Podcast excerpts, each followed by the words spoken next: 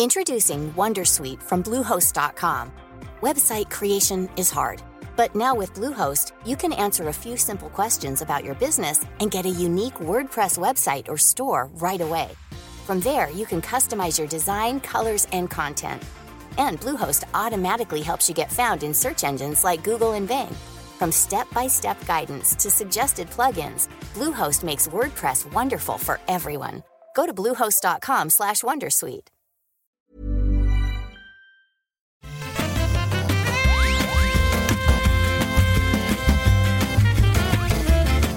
Bonjour et bienvenue dans l'apéro du Capitaine. Aujourd'hui, on va parler de bière et euh, de films discutant. Mais non, on n'est pas dans l'apéro du Capitaine, on est dans le rendez-vous jeu. Bonjour à tous et à toutes.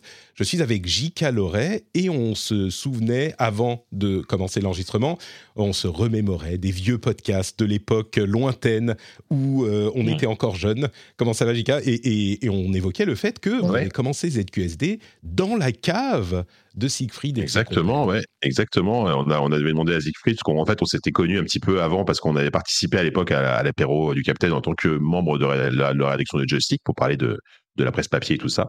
Et puis le jour où on, le jour où on a voulu faire ZQSD, très simplement, j'ai demandé à, à, Siegfried si c'était possible et, et évidemment, ils ont dit oui. Et, euh, et Quacos, il nous a même prêté son matos et tout au début, alors que normalement, il n'était pas censé le faire. Il nous a vachement aidé. En vrai, en vrai, sens deux, vraiment, je pense qu'on n'aurait pas, on aurait juste pas fait ZQSD, tu vois. Donc, euh, on leur doit énormément, on leur doit énormément. Quoi. Et, et, on et leur je les embrasse envoie... évidemment bien fort on leur envoie une grosse bise. Ça fait longtemps d'ailleurs que, que, Siegfried, Captain Web, n'est pas venu dans euh, le rendez-vous tech. Peut-être ouais. qu'il serait temps de. Euh, on prend toujours un risque hein, quand on invite le Captain Web dans un podcast. Peut-être oui. qu'il serait temps de le. De et, le, et, et, Siegfried, maintenant, qui est, qui est, quasiment toutes les semaines dans le journal du hardware sur euh, le stream. Il participe, euh, il participe au JDH. Euh, moi, moi, malheureusement, j'y suis plus maintenant, mais, mais vous avez Captain Web quand même. Ça, c'est bien.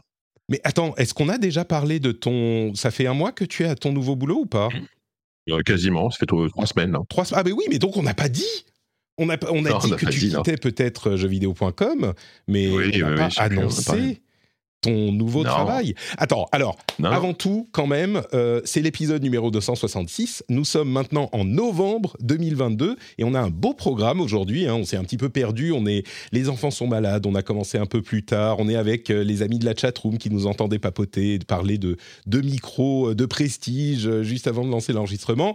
Et donc, on s'est un petit peu perdu, mais on a quand même un programme pour ce rendez-vous jeu. Voilà, les auditeurs auront été peut-être un petit peu perturbés par cette introduction.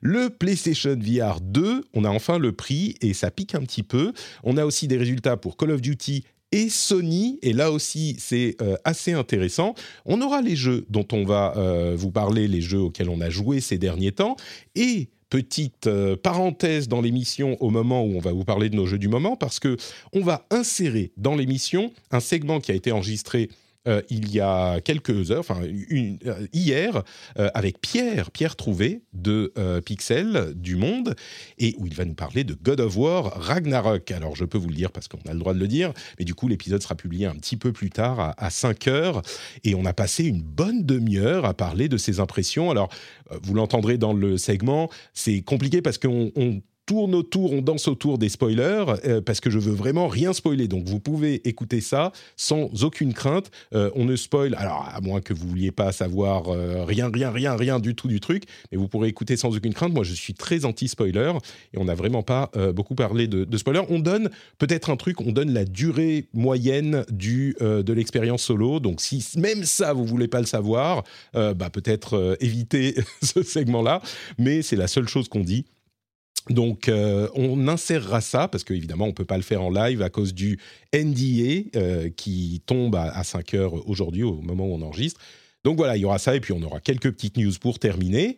Euh, et du coup, euh, bah, qu'est-ce qu'on disait? On parlait de, de Siegfried et de l'apéro du programmes, on parlait des vieux, des vieux podcasteurs comme nous, euh, Patrick. Je sais plus. Et donc, on, on- on part un peu dans tous les sens hein, dans ce début d'émission, on va pas se mentir. hein. Ah ouais, c'est, j'ai presque l'impression que c'est un jour férié. C'était et on a même euh, Équilibre Ouais. qui nous qui nous raide sur Twitch. Tu vois, je fais le truc hyper podcastophonique pour les gens qui nous écouteront après, qui sont pas en live maintenant. merci beaucoup pour ce petit raid. C'est extrêmement sympathique de ta part. Euh, et on apprécie. Et on parlait de mon nouveau boulot. Voilà, et on parlait de parlait, sur voilà, donc c'est ça. C'est ça. Euh, on parlait de ton nouveau boulot. Je voulais quand même remercier Lancelot, qui est le euh, producteur de cet épisode, le patriote merveilleux qui est producteur, le sublime, l'extraordinaire Lancelot.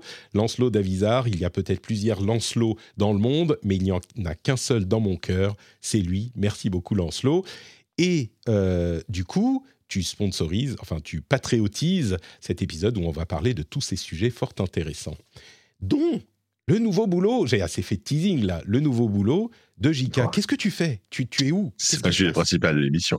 Mais oui, alors non, j'ai je, j'ai quitté effectivement jeuxvideo.com, j'ai quitté même la presse en général. Euh, puisque moi je travaille pour euh, pour un, fabricant de PC, euh, Asus pour ne pas le nommer, que vous connaissez sans doute. Hein, ah mais Asus, je ils, suis, sont ils, sont formidables. Moi j'ai toujours adoré. Hein. C'est les meilleurs fabricants de PC du monde. Leur matériel est totalement. en train de chercher un sponsor. T'es en train de chercher un sponsor, Patrick. J'ai l'impression. On doit pas du tout. Mais maintenant, maintenant c'est impossible, tu vois. Je ne peux plus. Ouais, bah oui. Non, donc ouais, je travaille pour Asus en tant que bah, je suis RP, enfin attaché de presse pour l'Europe. voilà, un, métier, un nouveau métier qui est super cool parce que j'apprends plein de choses et, voilà. Et, et, et, la bonne nouvelle, c'est que je continue, même si je parle plus trop évidemment de tech, ça va être un peu compliqué mais avec ton nouveau travail. Hein, tu as, connu ça, Patrick, mais je peux tout à fait parler de jeux vidéo. Donc c'est pour ça que je continue les podcasts, je continue à, à parler de jeux vidéo sans aucun souci. Donc, donc j'ai eu un, un moment quand tu m'as annoncé, euh, bien sûr, enfin que tu changeais de boulot et que tu allais chez Asus, euh, j'ai eu un moment, alors un moment où j'ai été content euh, de savoir que tu avais trouvé un nouveau boulot qui te motivait et qui t'intéressait, mhm. et puis un autre moment où mon cœur s'est arrêté où je me suis dit mais est-ce qu'il va devoir quitter mhm. l'émission? Et puis tu m'as rassuré. Non, non, non, bon. Je me suis assuré avant, avant de, quitter mon job pour partir là-bas que, je pouvais continuer à parler de jeux vidéo et faire des podcasts. Et je, vois qu'il y a Corentin Wallou sur le chat qui dit voilà, il y a Corentin Wallou sur le chat qui dit écoute de ZUSD. Corentin Wallou étant, étant Corentin Lamy, mon, mon collègue euh, de ZUSD, je, rassure-toi, Corentin, je continue ZQSD, hein, n'est-ce pas? C'est juste, dans tous les podcasts auxquels il participe maintenant, il faut que euh, les, les, différents intervenants fassent une petite, un petit compliment à Asus, simplement. Dire, euh, ça peut être discret, hein, ça, peut dire euh, Rogue, c'est les rois, ou tu vois, d'un truc qui est. Qui est voilà, envoyez-moi une photo avec, votre PC Asus Rogue, tu vois, et puis voilà, avec le bon hashtag, on sera content. Très bien, donc voilà le disclaimer, maintenant vous savez, et vous savez que JK est, heureux, j'espère, dans son nouveau travail. Il vient de commencer, hein, donc euh, peut-être que ça changera ensuite. Mais juste, tiens, pour te poser la question, euh, je ne sais pas si tu n'es pas obligé d'y répondre, hein, c'est peut-être un peu personnel, mais c'est vrai qu'on a vu beaucoup de gens quitter la presse euh, vidéoludique et une, une attrition du nombre de publications. Moi, j'ai longtemps dit, ça va, il y en a quand même pas mal, il y a, beaucoup de concurrence. Maintenant, c'est plus énormément le cas. On voit beaucoup de gens partir. Euh, ta motivation, alors on ne parle pas de, de, de, JVcom spécifiquement ou de ton nouveau boulot, mais bah, est-ce qu'il était temps pour toi de faire autre chose? Est-ce que c'était dû, t'en avais marre? Est-ce que c'était devenu difficile euh, de faire euh, enfin, de, de, le boulot mmh. te pesait? Qu'est-ce que qu'est-ce qui a fait? Non, on n'en avait pas déjà parlé, il me semble. on avait parlé un tout petit peu en privé, mais pas dans l'émission. Ouais, peut-être ça. non, mais écoute, en fait, c'est un mélange de, c'est un mélange de tout ce que tu viens de dire. Mmh. Euh, c'est un mélange de, euh, bah, ça faisait 15 ans que j'étais journaliste dans le jeu vidéo, dans la tech. les choses ont changé. Il y a eu plein de moments difficiles. Enfin, j'ai eu, j'ai, plein de moments géniaux. Hein. Ça, c'est un métier que j'adore et que j'ai adoré faire et que j'adore toujours. Hein c'est oh, ça, c'est clair que voilà ça, ça j'en retire énormément de choses mais je me suis je suis arrivé à un moment donné de ma vie où j'avais envie de, faire autre chose parce que j'étais un peu fatigué de, de certaines choses dans ce milieu de, de, certaines façons de travailler qui étaient qui me correspondaient plus trop et j'avais mmh. l'impression de tourner un peu en rond et, euh, et, encore une fois c'est même pas lié spécifiquement à jeuxvideo.com je suis parti en très bon terme avec eux. Je les ai encore vus à la Paris Games Week il y a deux, il y a deux jours là. J'étais très content de les voir. Je crois que tu as raison. On a peut-être parlé le, le, mois dernier en fait. Ça me. Ouais, c'est possible, mais bon, voilà. Et du coup, euh, et puis voilà, j'ai eu cette opportunité euh, euh, de, de, travailler dans, dans l'industrie qui m'a qui m'a bien plu. Et j'ai pas j'ai réfléchi quand même quelques jours parce que c'était quand même une grosse décision à prendre. Et puis je me suis dit non, ce serait trop con que, enfin, ce serait trop bête que que je la saisisse pas et que et que, que j'y aille pas quoi. C'est ça, ouais. Ils ont, ils t'ont dit, alors, euh, on a un, salaire euh, à, 8 chiffres, euh, on a des quatre assistants qui travaillent pour vous pour faire la, des bonus, bien sûr, des voyages et visas tous les 6 mois. Tu leur as dit, mais, mais je peux continuer le rendez-vous jeu Comment ils ont dit oui. Donc, ok, bon, ok, ça va. C'est la seule chose qui m'apportait, Patrick, tu sais. bon, bah écoute, je suis bien content euh, que tu restes avec nous en tout cas. Euh, et puis, je pense qu'il est temps de se lancer dans l'actualité du jeu vidéo. On a parlé un petit peu de sous jusqu'à maintenant. Ben, on va pas s'arrêter. C'est parti pour les informations principales de cet épisode. Figurez-vous qu'on a désormais le prix du PlayStation VR 2 depuis euh, Sony, qui nous a publié sur euh, son blog. La date de sortie, c'est le euh, en février, le quoi? Merde, j'ai déjà oublié. Le 22 février 2023, dans différents pays, dont la France, et surtout, surtout le prix qui est de 600 euros pour euh, le casque seul. Il y a un bundle avec euh, Horizon Call of the Mountain, donc le gros jeu de Sony avec la sortie qui sera de 650 euros. Donc le bundle 650 euros. Le PSVR 2, 600 euros euh, seul. Si vous avez eu une attaque cardiaque là, en entendant ce prix, je pense que vous n'êtes pas seul. on avait un, un débat avec les amis du Discord depuis longtemps et moi, je disais, non, mais ça va être quand même, euh, quoi, 400 euros peut-être, quelque chose comme ça. Allez, maintenant qu'il y a l'inflation, Sony qui monte les prix sur la console, peut-être 450, allez, 500 max, quoi, le prix de la console. Je crois que même les plus pessimistes n'avaient pas prévu que ça serait 600 euros pour le PSVR 2. Euh, j'aimerais avoir ta, réaction à toi, euh, Jika, comme ça, à froid. C'est quand même euh, un peu, c'est un peu rush, non, euh, comme euh, comme tarif? alors ouais, oui, c'est cher. Après, moi, j'ai pas été surpris autre mesure. Je m'attendais à un truc assez élevé. Mmh. clairement, en PlayStation, depuis quand même quelques temps, bah, ils ont augmenté le prix de la, ils ont, ils ont, ils ont augmenté le prix de la console, mais c'est pour, pour d'autres raisons, certes. Mais tu as l'impression qu'ils essaient de se positionner sur, sur un truc un peu premium, forcément. Et ils, en fait, en vrai, ils, avaient quand même teasé le fait, enfin, ils avaient teasé, ils avaient, le message était quand même que ça allait être un produit assez premium, etc. Et, en fait, moi, moi c'est vrai que je m'attendais plus à 500 euros. Moi, moi j'étais persuadé, enfin, j'étais persuadé, je me disais, ils, vont le mettre à 500 euros. Je, je, pensais pas moins, mais je pensais pas plus. Là, c'est vrai que le, psychologiquement, le fait que le ce soit plus cher que la console, bon, ça fait, c'est quand même assez, assez, euh, assez compliqué.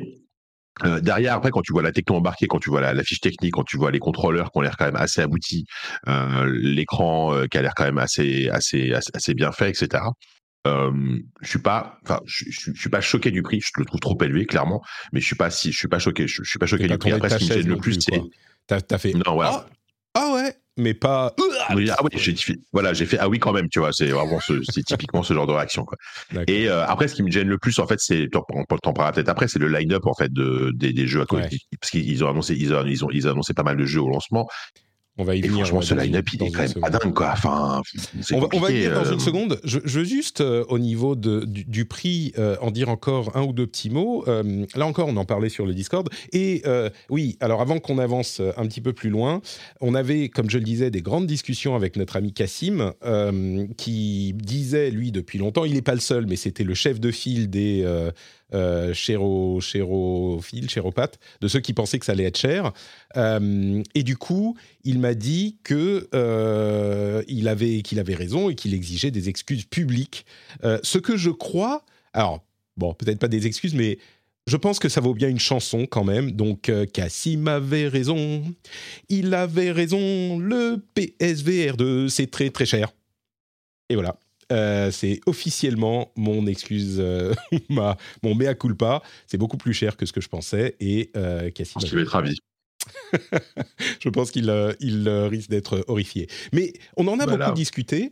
et je crois, moi, mon analyse, en fait, elle va plus loin que juste est-ce que le PSVR 2 est cher ou pas Parce que un truc qu'on dit depuis des, des, mois, des semaines et des, et des mois, c'est que 2023 ça sera l'année, ça passe ou ça casse pour cette étape de la VR, pour la VR. Parce que entre Meta qui va à fond et Sony qui euh, montre qu'ils y croient, je me disais, bah, si eux, ils n'y arrivent pas, la VR ne va jamais sortir de cette niche dans laquelle elle s'est un petit peu enfermée ces dernières années, avec euh, une vie qui est, enfin, une, technologie et un, un, fun qui est viable, mais qui va pas au-delà de ce qu'il fait déjà.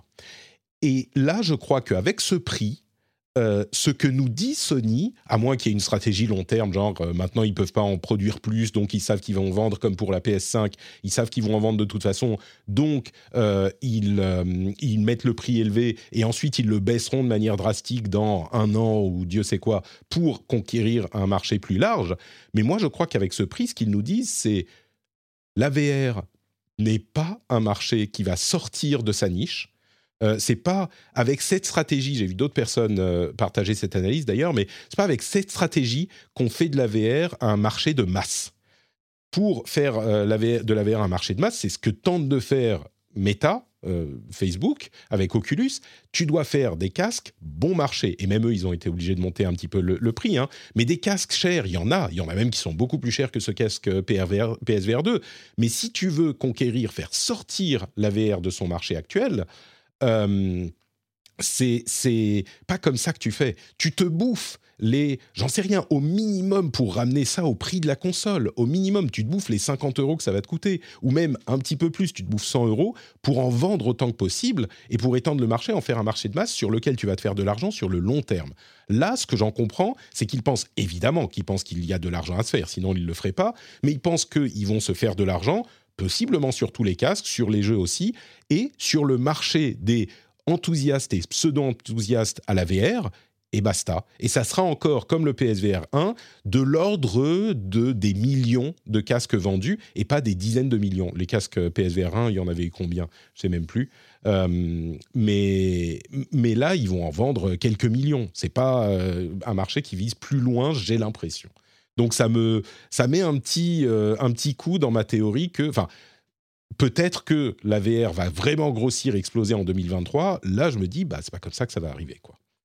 Donc euh, voilà pour mon pour non, bah, je suis je j'ai pas grand chose à dire. je sais plus, je, je, je suis entièrement d'accord. Après, euh, c'est vrai que Meta, ils ont ils ont une approche différente, ne serait-ce qu'en termes d'usage aussi, parce que alors à, raison ou à tort, hein, c'est là on n'est pas là pour parler, parler de stratégie de Meta, mais promeuvent le métaverse, ils promeuvent un usage beaucoup plus euh, grand public et euh, au-delà du jeu vidéo. Sony reste fermement attaché à une expérience de jeu vidéo premium en réalité virtuelle. Euh, et ils, avaient réussi quand même à imposer un truc avec, avec le PSVR 1, c'est-à-dire qu'ils avaient réussi à sortir un casque qui était à l'époque pas trop cher, c'est vrai, qui, était, qui était le moins cher. À, sa sortie, c'était le moins cher des casques de VR hein, comparé à un Oculus ou, un HTC Vive. Il n'y avait pas de manette avec, on avait besoin de prendre les. Voilà, il y avait manette avec, il y avait des contrôleurs, qui, il y avait des moves qui étaient des, vieux machins. Là, par contre, il t'offre une expérience qui, a, à la priori, a l'air quand même d'être au top, tu vois, en termes de, bah, notamment au niveau des contrôleurs. Moi, je suis très curieux de tester pour le coup. Euh, donc, je trouve que leur positionnement pris par rapport à, à ce qu'ils veulent montrer, par rapport à leur savoir-faire technique, il n'est pas déconnant. Euh, encore une fois, moi, moi j'ai un problème avec le line-up de jeu, mais ça, c'est un autre sujet. Quoi. Ouais, moi je pense que. Alors le PSVR 1, il est monté à 5 millions, visiblement, à peu près. Euh, moi, je vois pas le PSVR 2 dépasser les 10, ça serait incroyable, tu vois, mais ils vont pas avoir. Euh, des, des, plus, de, plus de 9 ou 10 millions, mmh. et déjà ça, je serais surpris. À moins que le prix baisse, quoi. Mais ça va vraiment dépendre de. Trucs, quoi. Voilà, et puis si le prix baisse, s'il y a des bundles, s'il y a des, des, jeux qui vont bien, pourquoi pas, mais ça va être compliqué quand même, effectivement. Ouais. Euh, évidemment, on a déjà clippé la chanson de Cassim avait raison. Sur ce point, hein, sur ce point précis du PSVR 2, que Cassim avait raison. Et, on dit aussi le patrisme euh, en prend un coup. patrixme, c'est que Patrick a toujours raison. Mais finalement, peut-être que c'est Sony qui a tort dans cette histoire. Ils n'ont pas vraiment sorti leur, euh, leur PSVR 2 à, 600 euros, ils se sont trompés. parce que moi j'ai raison. Donc ils voulaient le sortir à 300 ou 400 et puis ils se sont trompés, c'est tout. Les jeux euh, ouais, le line-up, euh, pas foufou. Hein Alors, les gros jeux, je vais vous dire euh, rapidement. Horizon Call of the Mountain, ça c'est le gros jeu de la licence Horizon qui est prévu, développé pour le PSVR 2. Mais à part ça, il y a Resident Evil Village, No Man's Sky, The Walking Dead Saints and Sinners, Star Wars Tales from the Galaxy's Edge. Tout ça, c'est des jeux existants. Hein. Ce pas des trucs qui ont été développés pour. The Dark Pictures Switchback, euh, Crossfire Sierra Squad, Crossfire c'est un jeu PVP euh, FPS, euh, Hello Neighbor Search and Rescue, même ça c'est un truc qui existait déjà, After the Fall, Cities VR, Jurassic World Aftermath Collection, Zenith The Last City, The Light Brigade, alors à moitié je ne les connais pas, Cosmo News High, Tentacular et Pistol Whip qui est un jeu sympa de rythme où on tire en rythme. Je te, ouais, tu nous disais, bah bof quoi. Donc en fait, le truc c'est que c'est même pas une question de mauvais jeu, c'est que c'est une question de, effectivement, ce sont quasiment que des portages. alors c'est certes pour, la plupart des gens, ce sont des nouveaux jeux parce que parce que c'est peut-être des gens qui ont forcément pas joué sur Oculus notamment. Et en termes de jeux exclusifs, à part le Horizon et le, et le, et le, shooter euh, euh, The Dark Picture, là, je pense que c'est une exclusivité. Mm. Mais c'est pareil, tu vois, les, les, styles de jeu, les styles d'expérience, même le style ambiance, c'est vraiment des choses qu'on connaît déjà par cœur, quoi. Des FPS, des choses sur rail, des trucs un peu rigolos où tu vas, tu vas manipuler des objets. Euh, il y, a, y, a, éventuellement le, le Cities VR là qui est je crois que c'est Cities XL je crois ou je sais plus c'est un portage en gros c'est un city builder en réalité virtuelle mm. ça peut être sympa ça peut être sympathique mais en vrai, euh, c'est pas ça qui va te faire dépenser 600 euros, quoi. Et, euh, et même de, tout ce qu'on en voit visuellement, c'est quand même des jeux qui, à part peut-être Horizon, qui où, on sent pas un gap de génération en fait. C'est-à-dire qu'ils sortent un PSVR 2, t'as as envie de sentir le gap de génération entre entre le PSVR 1 et même l'Oculus Quest, tu vois, qui est qui, qui, qui, a, qui a beaucoup d'avantages, mais qui est quand même assez limité, surtout en mode autonome c'est quand même une puce de smartphone à la base dans l'Oculus Quest, il faut pas l'oublier. Euh, et, euh, et, voilà. Et effectivement, par exemple, Pistol Whip, c'est un, super exemple parce que c'est un très bon jeu, c'est vraiment un jeu extra, euh, mais c'est bah, pas le jeu qui va te, qui va si on n'a pas Beat Saber un petit peu, ou, si on en a marre de jouer c'est ça. Ouais, c'est ça. C'est Beat Saber avec des flingues. En gros, c'est c'est ça quoi. Et euh, mais c'est pas le jeu qui va te qui va te qui va te mind blown comme on dit euh, en termes de mmh. en termes de visuel, tu vois. Alors que sur PC, tu vois, ils auraient sorti. Alors c'est que ça aurait été compliqué certes, mais au moins ils auraient sorti, je sais pas, un portage de Half-Life Alyx ou de de euh, de l'Oneco, tu vois, qui sont des jeux qui sont sublimes, euh, qui sont très très beaux, etc. Bah là, on aurait peut-être eu déjà un petit intérêt parce que les, les, ces gens-là qui vont acheter le PSVR, c'est des gens normalement qui jouent pas sur PC, qui ont déjà une PS5, mais qui ont envie de goûter à la VR haut de gamme que tu peux avoir sur PC, mais moyennant un PC et un casque qui coûte quand même un certain prix. Là, euh, bof quoi.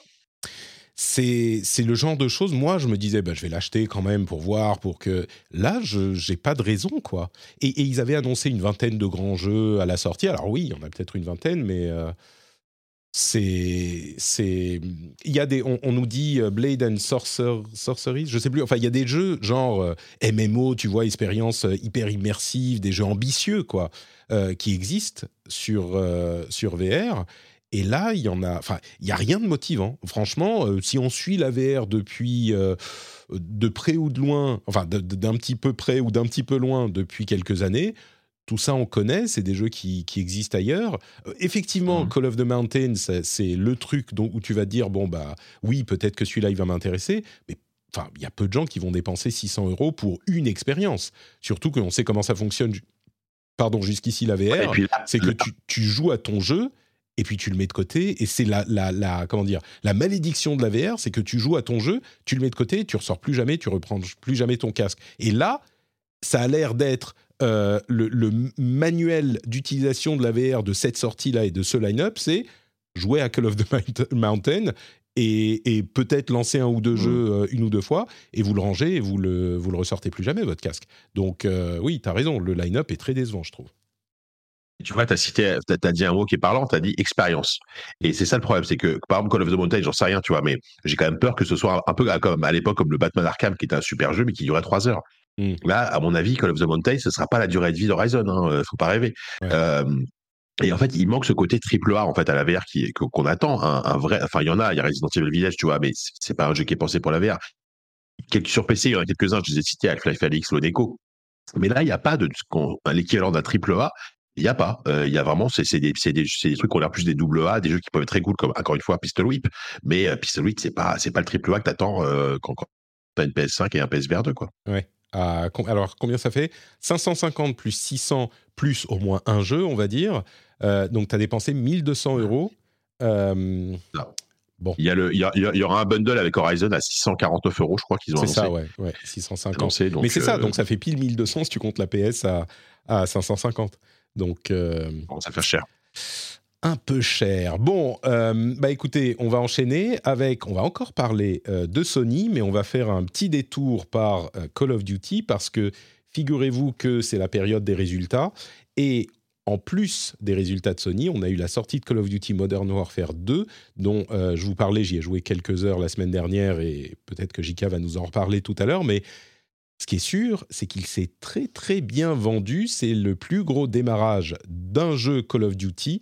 800 euh, millions de dollars de recettes dans le premier week-end, qui compte toutes les précommandes, hein, bien sûr, et on pouvait jouer à la, à la campagne en avance si on le précommandait, etc. Mais 800 millions de dollars, euh, incroyable. Enfin, incroyable c'est Call of Duty, donc euh, de toute façon, c'est la démesure partout. Mais ah, euh, c'est Call of Duty et surtout, c'est la suite de Modern Warfare. Il y a quand même l'épisode qui a relancé vraiment euh, la, licence. donc, c'est bien un épisode qui se devait être cartonné, en tout cas aux yeux d'Activision, c'est celui-là. quoi.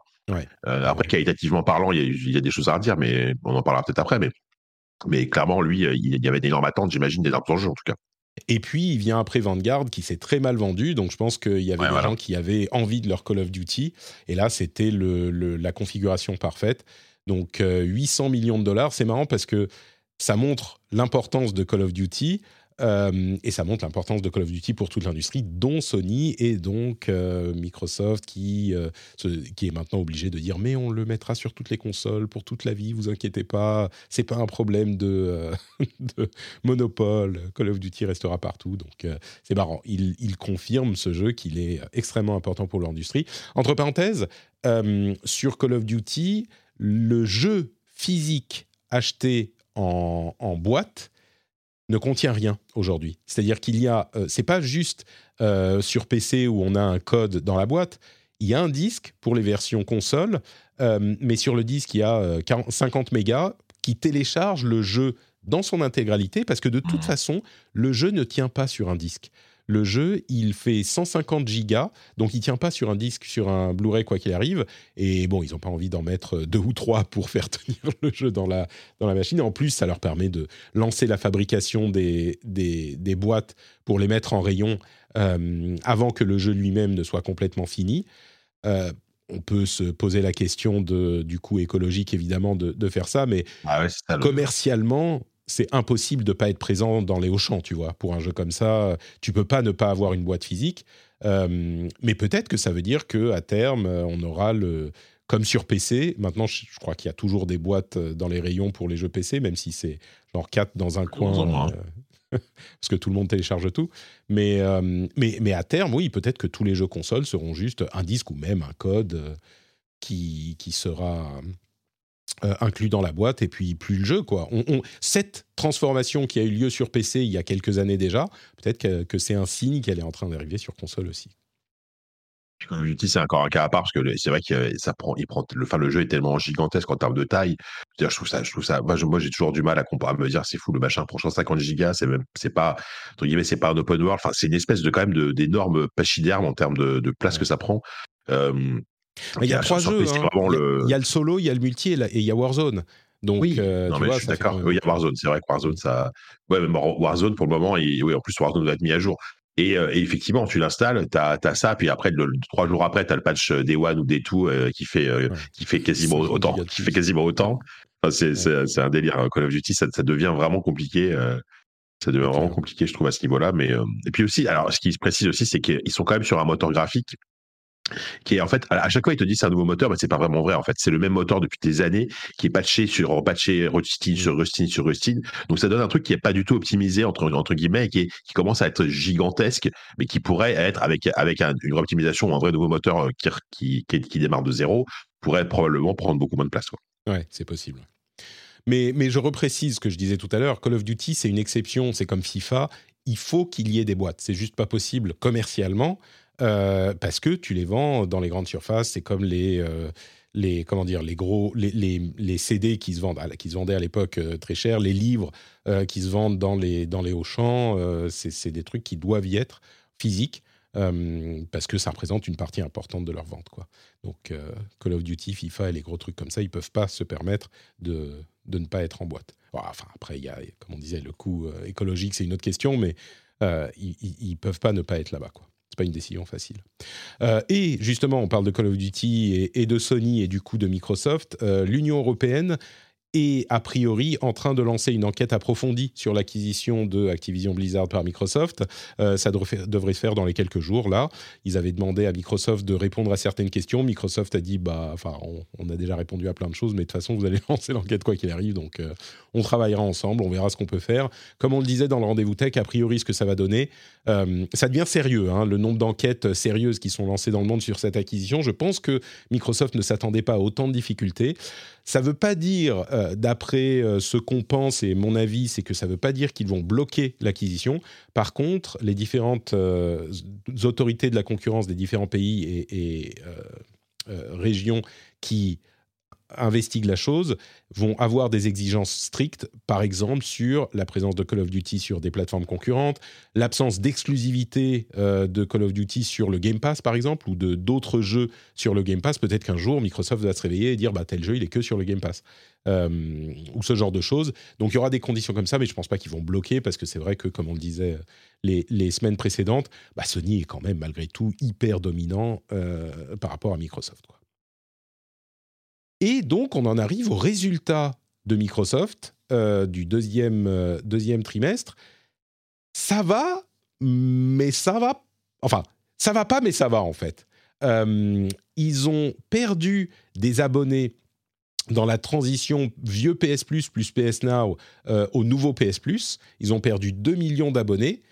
Et par contre, ils ont euh, gagné des revenus. Donc leur, euh, leur stratégie de euh, monter le prix d'abonnement moyen avec des nouveaux abonnements plus chers, évidemment, a gagné, enfin a, fonctionné. Mais par contre, ils ont perdu 2 millions d'abonnés depuis le relancement. C'est pas négligeable. Hein. Moi, je pense que 2 millions, c'est pas rien du tout. Et que, évidemment, sur un trimestre, c'est pas la fin du monde. Mais si ça s'étend sur plus d'un trimestre, euh, ça peut inquiéter quand même. Donc peut-être qu'il y aura une euh, opération pour rendre le PS Plus, les différents tirs de PS Plus plus attractifs si ça continue comme ça. Et puis au niveau du nombre de PlayStation 5, il continue euh, sur les mêmes chiffres que l'année précédente, trimestre par trimestre. On est à 25 millions de PS5 installés, vendus. mais ils maintiennent, donc ils ont vendu seulement 3,3 millions de PS5 ce trimestre, autant que l'année dernière mais ils continuent à dire qu'ils vont en vendre 18 millions sur leur année fiscale qui se termine fin mars, alors que maintenant ils en ont vendu que 6 euh, à 7 millions. Je sais pas où ils vont sortir les 10 millions supplémentaires ou 11 millions supplémentaires en 6 mois. Bon, il y a Noël qui arrive bien sûr, mais ils ont l'air assez confiants sur le fait qu'ils ont du stock pour euh, la période de Noël.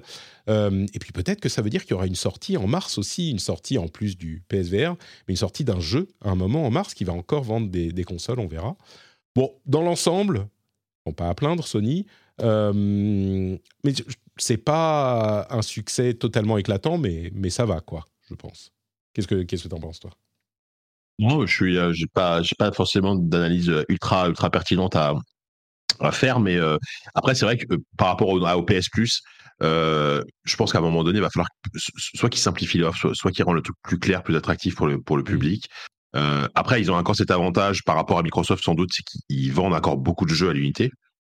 Euh, je dis pas que Microsoft ne le fait pas, mais en termes d'exclusivité, évidemment, quand tu as le Game Pass, euh, tu n'as pas, pas besoin d'acheter le, Halo Day One, tu vois. Euh, eux, eux c'est pas le cas. Là, il y aura God of War qui sort dans une semaine. Autant te dire que je pense que ça va remplir les caisses, ça va bien remplir les caisses, tu vois. Euh, donc ils, ils, ont ils ont quand même encore encore cette marque, mais jusqu'à quand? C'est-à-dire qu'au bout d'un moment, est-ce que le modèle par abonnement va pas devenir la norme hein, quasiment partout? Et euh, ils vont pas ils vont pas être obligés de euh, d'avoir de proposer un, un ah, Day One. ouais, ils, sont prêts. Ouais. Tu vois, s'ils veulent le faire, ils appuient sur un bouton et, et ils peuvent intégrer God of War, leur, truc. Et, euh, voilà, et en termes de console, euh, ouais, c'est vrai que les chiffres. Alors, j'ai l'impression que la pénurie de consoles est un peu, un peu derrière nous, même si on, on, on peut trouver des PS5 un peu plus facilement. J'ai l'impression maintenant ça, ça devient un peu à, peu près jouable. Et à euh, Noël, ça risque d'être. Ce que j'ai lu, c'est qu'ils avaient gardé des stocks sur leur production ces derniers mois pour mm. pouvoir avoir mm. des choses à Noël et pouvoir inonder les, les, les étalages sur cette période de Noël. Donc. Oui, ouais, voilà, ils gardent ça. Donc, en vrai, entre Noël avec God of War euh, et puis quand même des, des exclus qui commencent à être relativement assez sexy, euh, ils ont, je pense qu'ils ont un beau Noël devant eux, là, a priori. je euh, crois, ouais. Sony, quoi. la PS4 était à 29, quelques millions à cette période après son lancement. Donc ils sont toujours un petit peu derrière avec la PS5. PS4 étant l'une des consoles les plus vendues de, de, l'histoire dans le top pas du tout, hein, 25 millions de PS5. Ah en quoi Deux ans Pas du tout. deux ans c'était en, ouais, c'était en 2019, c'était fin 2019 les sorties des consoles. Ah, trois ans Non, ça fait trois ans qu'elles sont sorties Mais non, attends. Attends, elle, est sortie quand la PlayStation 5 non, c'était 2020, pas 2019. Ah oui, c'est bien ce que je dis, 2020, donc ça fait deux ans. je sais plus. Attends, j'ai un doute là. non, non c'est bien ça, 2020, 2020, ça fait deux ans. Ouf. Hmm. Tu m'as fait peur. Trois ans, ça serait. Euh, oui, donc ouais, 25 millions en deux ans, ça va, ça va. On va pas, on va pas les plaindre. Euh, donc voilà pour les résultats euh, de Sony. Je crois que c'est à peu près tout pour nos news vraiment super importantes et ça me donne l'occasion de vous parler d'autre chose, de quelque chose d'aussi important, voire même plus. Voire même plus, c'est le Patreon. Vous savez que sur Patreon, vous pouvez soutenir l'émission, vous pouvez envoyer des sous pour euh, faire en sorte que l'émission existe, continue à se faire. Et euh, vous avez en plus des bonus plutôt sympathiques. Vous avez des émissions sans pub, si vous en avez marre des pubs, si vous en avez marre de cette petite partie au milieu, vous pouvez euh, bah, passer en mode super personne cool. Je dis pas premium ou payant ou machin. Non, c'est si vous êtes quelqu'un de cool et que vous avez des sous et que vous êtes vraiment cool, bah, vous pouvez soutenir l'émission. Et vous n'aurez pas de pub, vous aurez les timecodes, vous aurez euh, des contenus bonus, les éditos, les petits after-shows qu'on fait régulièrement, tout ça. Et tout ça pour une somme modique.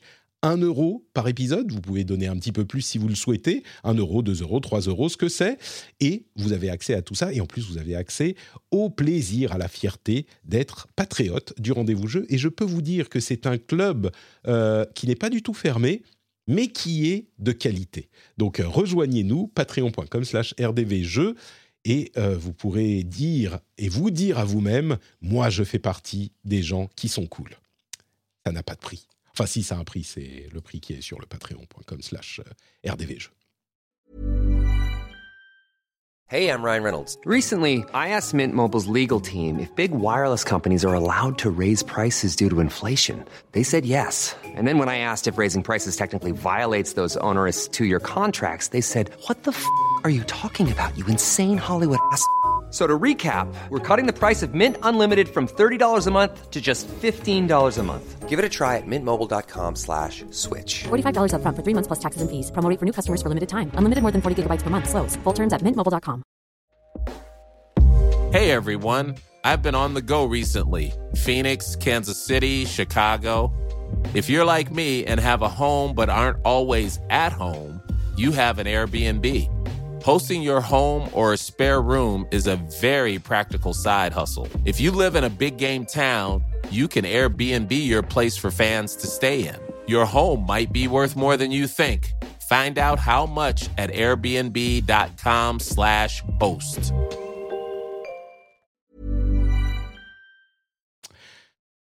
Et on continue donc avec les jeux auxquels on joue en ce moment. Ah, on, me, on me dit dans la chatroom, ok j'y vais. Super, j'ai convaincu quelqu'un. Magnifique. Bravo Pix Pix. T'es pas déjà patriote euh? Depuis que je suis patriote, je brille dans le noir. Mais non, mais c'est pas, pas pratique ça. Will, enfin. C'est pratique, franchement, la nuit, si, si, tu dors avec quelqu'un, euh, c'est un peu chiant. Hein. Oui, c'est ça, tu dis je brille, ok, donc genre je suis brillant, je suis éclatant, mais dans le noir, c'est bon. Euh, il y a plein de choses auxquelles tu joues euh, en ce moment. en ce moment, en ce moment c'est alors tu sais, t'en parlais toi l'édition d'avant, c'est comment t'appelles ça, euh, October Apocalypse ou je sais pas ouais, quoi. c'est ça. Euh, c'est vrai que c'est c'est c'est violent. Alors, et je t'ai même pas cité Plague Tale parce que vous en avez parlé dans les deux derniers numéros, donc je vais pas je vais pas en mettre une couche parce que voilà, c'est un jeu que j'ai adoré personnellement, mais voilà. Euh, et effectivement, j'ai joué à beaucoup de choses. Euh, je sais pas, tu veux commencer par quoi? Dis-moi et lance-moi et puis je te dis quoi. Alors, on va, on va parler rapidement des, des premiers. Euh, quelques mots sur, sur chacun. Et puis ensuite de, de Cultic et Super Lone Survivor. Ça, je sens que c'est des jeux, des jeux à Steam Deck, ça. Mais, mais d'abord, euh, tu as, joué un peu au, au DLC de Resident Evil Village. Ouais, alors Resident Evil Village, donc la, la, Gold, la Gold Edition qui vient de sortir. Donc, c'est une version avec, avec le DLC. Tu peux acheter le DLC à part je crois qu'il coûte 20 ou 25 euros. Mmh. Et le gros morceau de ce DLC, c'est euh, une nouvelle histoire solo qui s'appelle Shadow of Rose, euh, qui est en fait euh, un DLC qui dure à peu près 3 heures. C'est le temps que j'ai mis pour le finir. où ce qui est intéressant, c'est qu'on incarne Rose, donc qui est un nouveau personnage qui est euh, alors je sais pas si je peux le dire bon ça spoil pas grand chose mais en en plus ça se sait dans le truc c'est en gros on, incarne la fille d'Ethan Winter. En gros c'est la fille d'Ethan qui a, qui, a, qui a, grandi hein, euh, qui est devenue adulte etc qui a euh, des petits soucis on va dire dans sa vie et qui par un par un truc je pense scénaristique assez incroyable le, franchement le scénario il n'a aucun sens hein, pas, dans, cette histoire bah, se retrouve on parle bien de Resident Evil nouveau. Oui ça c'est Resident voilà c'est Resident Evil dans la ligne éditoriale de la série quand même. C'est c'est toujours bis à mort, euh, voire série Z par moment en termes de scénar en tout cas. Et donc se, retrouve à nouveau à explorer euh, donc le, château de Lady Dimitrescu, enfin certains endroits emblématiques de Resident Evil Village. Alors ça peut être une déception. On n'aura pas de, de, de, de, lieux inédits. Par contre, c'est des lieux qui ont été un peu refaits, qui ont été un peu twistés. Et notamment avec le fait que Rose, alors déjà ça se joue à la troisième personne, obligatoirement, parce que ça fait partie des nouveautés de ce, DLC, c'est que tu peux maintenant dans le jeu de base, tu peux switcher entre vue la première personne ou vue la troisième personne, ce qui est pas, ce qui, pas grand chose, mais voilà. Là, dans, dans le DLC, as vraiment c'est uniquement euh, troisième personne et euh, et euh, pardon, et voilà. Et donc on explore à nouveau le château. Euh, et ce qui est intéressant, c'est que Rose, elle a des pouvoirs magiques, ce que ce que ce que ce que n'avait pas évidemment, ce qui est relativement nouveau pour la série, qui ont, apporte un petit peu un petit peu de choses en matière de gameplay. Elle peut ralentir les ennemis, elle peut elle peut débloquer certains endroits euh, pour accéder à, à, des lieux spécifiques. Ça reste assez basique, hein, très même très basique, mais c'est vraiment pas, euh, c'est plutôt agréable et c'est plutôt bien intégré à la fois dans le scénario et à la fois dans le gameplay. Et ce qui est vraiment cool, ce qui est vraiment très réussi, je trouve, le, le, le, début avec la première partie euh, dans, le, dans, le, dans le château de Lady Dimitrescu, bon, c'est classique, c'est bien fait, c'est toujours très beau et tout. Mais en fait, ils ont refait, ils ont refait en fait le meilleur passage du, du, précédent jeu, qui était la maison Benevito, le manoir Benevito, qui était un, un, des passages les plus flippants de, qui était le passage le plus flippant de Resident Evil Village. Là, ils le refont avec autre chose, un autre twist, avec euh, en, que ce soit en termes de gameplay ou d'ambiance. Et là, il faut vraiment garder la surprise parce que je mmh. trouve qu'ils ont trouvé un truc vraiment, vraiment très, très bien. Et, euh, et c'est super efficace en termes de peur, en termes de gameplay, c'est vraiment chouette. Donc, rien que pour ce passage euh, dans le manoir Benevito, si vous avez aimé euh, bah, le jeu, enfin ce, ce passage-là dans le jeu d'origine, ça vaut le coup de le découvrir. Après, clairement, pour ce prix-là, par rapport à la durée de vie et euh, les autres modes, c'est un mode mercenaire amélioré, donc c'est des trucs qui sont pas très intéressants. Euh, c'est combien le, le DLC C'est 25 euros. 20 ou 25 euros. Il faudra checker, mais je crois que c'est 25 euros je, conseille, franchement, si, si, vous vraiment vous avez kiffé comme moi, vous avez adoré, enfin vous avez adoré, vous avez beaucoup aimé le premier euh, Village et que vous voulez avoir un peu de rab avec euh, avec avec avec ce que j'ai dit, retourner dans, dans, des endroits emblématiques avec des, un twist assez assez assez chouette, ça vaut le coup. Euh, voilà, si vous avez bien aimé le jeu sans plus, pas sûr que ça que, ça vous transcende de enfin c'est pas sûr que ça vaille le coup de dépenser 25 euros pour ça quoi. Après euh, si vous n'avez pas joué à Resident Evil Village achetez cette Gold Edition. Je trouve je, trouve quand même que c'est chouette parce que tu as, tous les tous les bonus en plus. Tu as le as le DLC qui est quand même assez sympathique euh, tu as la troisième personne etc donc ça reste la version la plus complète de, de Resident Evil euh, de Resident Evil Village. Donc ouais non c'est c'est c'est un bon petit DLC qui est pas extraordinaire mais qui est, qui est sympa euh, à faire si vraiment vous avez aimé le, le premier jeu quoi Super, donc ça c'est Resident Evil Village Shadow of Rose, le DSC qui vient de sortir. Tu as aussi joué à Call of Duty euh, Modern Warfare 2. Ouais, je suis en train, je suis en train d'y jouer. En train, ouais. Euh, je, suis en train d'y jouer, donc je, je pas, ça va être difficile d'avoir un avis définitif parce qu'en fait je suis, je suis, euh, je suis, en, je suis en cours de campagne solo. J'ai, j'ai fait quand même pas mal de multi et en fait, je, suis un petit peu partagé parce que euh, je trouve que le solo, en fait, en fait, le, donc le solo de Modern Warfare 1 était, était vraiment bien, mais euh, il m'a, enfin, oui, il était bien, oui, il était bien, mais il n'est pas non plus extraordinaire. Du, de, euh, le solo de, celui de, de... Je parle du celui de 2010, 2019 ou 2020, je sais plus. Non, 2020. Bon, bref, peu importe. Euh, et, euh, et après, il y a, y, y, y a eu la campagne solo de Call of Duty Black Ops Cold War qui était vraiment très très cool, qui tentait plein de trucs super bien. Et là, en fait, Modern Warfare 2, c'est un tout petit peu pareil, c'est-à-dire que c'est un solo qui essaye, qui essaye plein de trucs, euh, qui essaie un peu de varier les situations par rapport au truc habituel de FPS hyper linéaire, très scripté, etc. Sauf que ça, ça ne réussit pas tout le temps, quoi. Il y a, y a, plein de trucs qui sont un peu, un peu esquissés comme ça. Ils, ils, vont, ils vont dans une direction, puis finalement, ça, dure cinq minutes et tu passes à autre chose. Et du coup, ça, ça manque, ça manque globalement de cohérence et de lien. Euh, y a, y a, je trouve qu'il y, y, a certaines missions qui sont affreuses en termes de gameplay. Enfin, moi, je sais qu'il y a une mission. Tu y as joué, Patrick, aussi, toi? J'y ai joué, mais euh, juste, je sais pas, j'ai dû faire 6, 7 missions, quelque chose comme ça. Est-ce que tu as fait la mission avec euh, où, tu dois rattraper le, véhicule avec la Zoel qui se fait capturer là? Non. Avec les non bon bah, bah cette mission là par exemple elle m'a rendu fou parce que en, soi c'est une séquence d'action assez assez chouette où tu dois sauter de véhicule en véhicule parce qu'en fait tu conduis un véhicule tu dois sauter de véhicule en véhicule mmh. euh, qui, qui, pourrait être bien mais en termes de gameplay ça c'est hyper hyper approximatif. Moi je, moi je passais mon temps à mourir à recommencer ça ça ça m'a énervé. Euh, et du coup en fait la campagne solo c'est vraiment c'est un dent de scie. Il y a des moments très chouettes. Il y a des moments qui qui rappellent un petit peu en termes de gameplay Warzone parce que on est sur des très grandes cartes où on va on va s'infiltrer on peut on peut on peut passer par plein d'endroits différents. C'est assez sympa. Euh, et il y a des moments où je trouve vraiment, vraiment raté, quoi, en termes de, en termes de gameplay. L'histoire, elle est pas, c'est pareil. Enfin, Bon, après, l'histoire de Call of Duty, ça n'a jamais été évidemment le, point fort du truc. Mais là, je trouve que au bout d'un moment, en fait, on, s'en fout un peu, tu vois. Moi, je sais qu'à un moment donné, les cinématiques, euh, je, prenais mon téléphone et je faisais autre chose, tu vois. Et euh, non, mais en, fait, ça paraît méchant. Non, mais j'ai pas l'impression que ça soit que ça soit. Enfin, c'est toujours un petit peu le cas quand même dans les Modern Warfare. En tout cas, c'est genre ah mon dieu, mais euh, il y a euh, machin Belwani qui travaille avec euh, euh, ça en fait. Arglan machin. oh mais comment? Vite, il faut aller, il faut aller euh, au Mexique. Oh là là, euh, vas-y, plonge dans l'eau. Il faut que tu attrapes Bidule. Oh, rends-toi compte, sur son ordinateur, on a trouvé le nom de machin. mais t'as as résumé parfaitement les. C'est vraiment ça les, cinématiques. Et t'as raison, c'est très propre à Modern Warfare, alors que c'est la, la, la, sous-série la plus populaire de Call of Duty. Alors que typiquement dans Black Ops, Black Ops au moins Black Ops est, presque très se prend au sérieux quoi. Le, scénario il est très, il est surtout le dernier Cold War est très années 80, c'est complètement débile, mais tu as l'impression que c'est plus assumé. Euh, Modern Warfare se prend très au sérieux et très premier degré, et je trouve qu'au bout d'un moment, ça, c'est un peu, un peu nul, quoi. Tu vois. Et même Vanguard l'année dernière, bon, la campagne solo, elle est pas terrible, mais elle avait, elle avait le mérite de, proposer des personnages qui étaient vraiment bien écrits, bien assez attachants. Certains personnages, en tout cas. Là, c'est pas le cas. Enfin, là, là, les mecs, ils sont interchangeables, quoi. Euh, Soap, euh, McTavish, machin, moi, je, Price. moi, je, les confonds tous. Pourtant, je, pourtant, je les ai tous faits. Hein. Je les ai tous faits c'est fichu jeu. Et je, les, Modern Warfare, je ne sais jamais qui est qui. Et, euh, et, voilà. tu connais les noms au moins. Tu sais qu'il y a Soap, McTavish, Price et Ghost. Voilà, c'est les quatre que tu connais. Je, je, sais, je sais jamais lequel je suis en train de jouer, tu vois. au bout d'un moment, bon, ça change pas grand chose. Euh, ceci étant dit, c'est vrai qu'on dit souvent, bah oui, mais Call of Duty, là, le plus important, c'est le multijoueur, parce que c'est ça, c'est ça tu, tu, vas y jouer pendant un an, tu vois, jusqu'au prochain. Et c'est mmh. vrai que là, de ce que j'en ai vu, j'ai pas encore fait beaucoup de matchs, mais le multi est vraiment super solide. Mmh. Euh, c'est très classique. Enfin, c'est du Call of Duty classique, mais le gameplay il est maîtrisé comme jamais. Les maps sont très, sont vraiment chouettes parce que c'est vraiment plein de maps qui sont, euh, euh, comment dire, il y a, il y a, il y a le, enfin, le level des, des maps, je trouve très bien. Il y a, il y a plein de passages alternatifs, plein de goulets d'étranglement, plein d'endroits qui sont à la fois ouverts et à la fois fermés. Enfin, il y a vraiment plein de façons de s'amuser et euh, ça, ça, ça, donne des matchs qui sont assez épiques. Sans compter Warzone 2 qui va sortir dans pas longtemps. Enfin voilà, il y a, y a, quand même du contenu, il y a, y a, un gameplay qui est ultra rodé, ultra efficace. Et, euh, et voilà, donc cette campagne solo, elle est euh, bon, j'ai bon, pas terminé encore une fois. Il, paraît qu'apparemment elle s'améliore dans la deuxième partie, hmm. mais bon, euh, je, je suis pas super emballé, mais c'est pas c'est pas très grave en vrai parce que l'intérêt encore une fois de Modern Warfare de Call of Duty, c'est le multijoueur et côté multi, on a on a on a quand même ce qu'il faut quoi.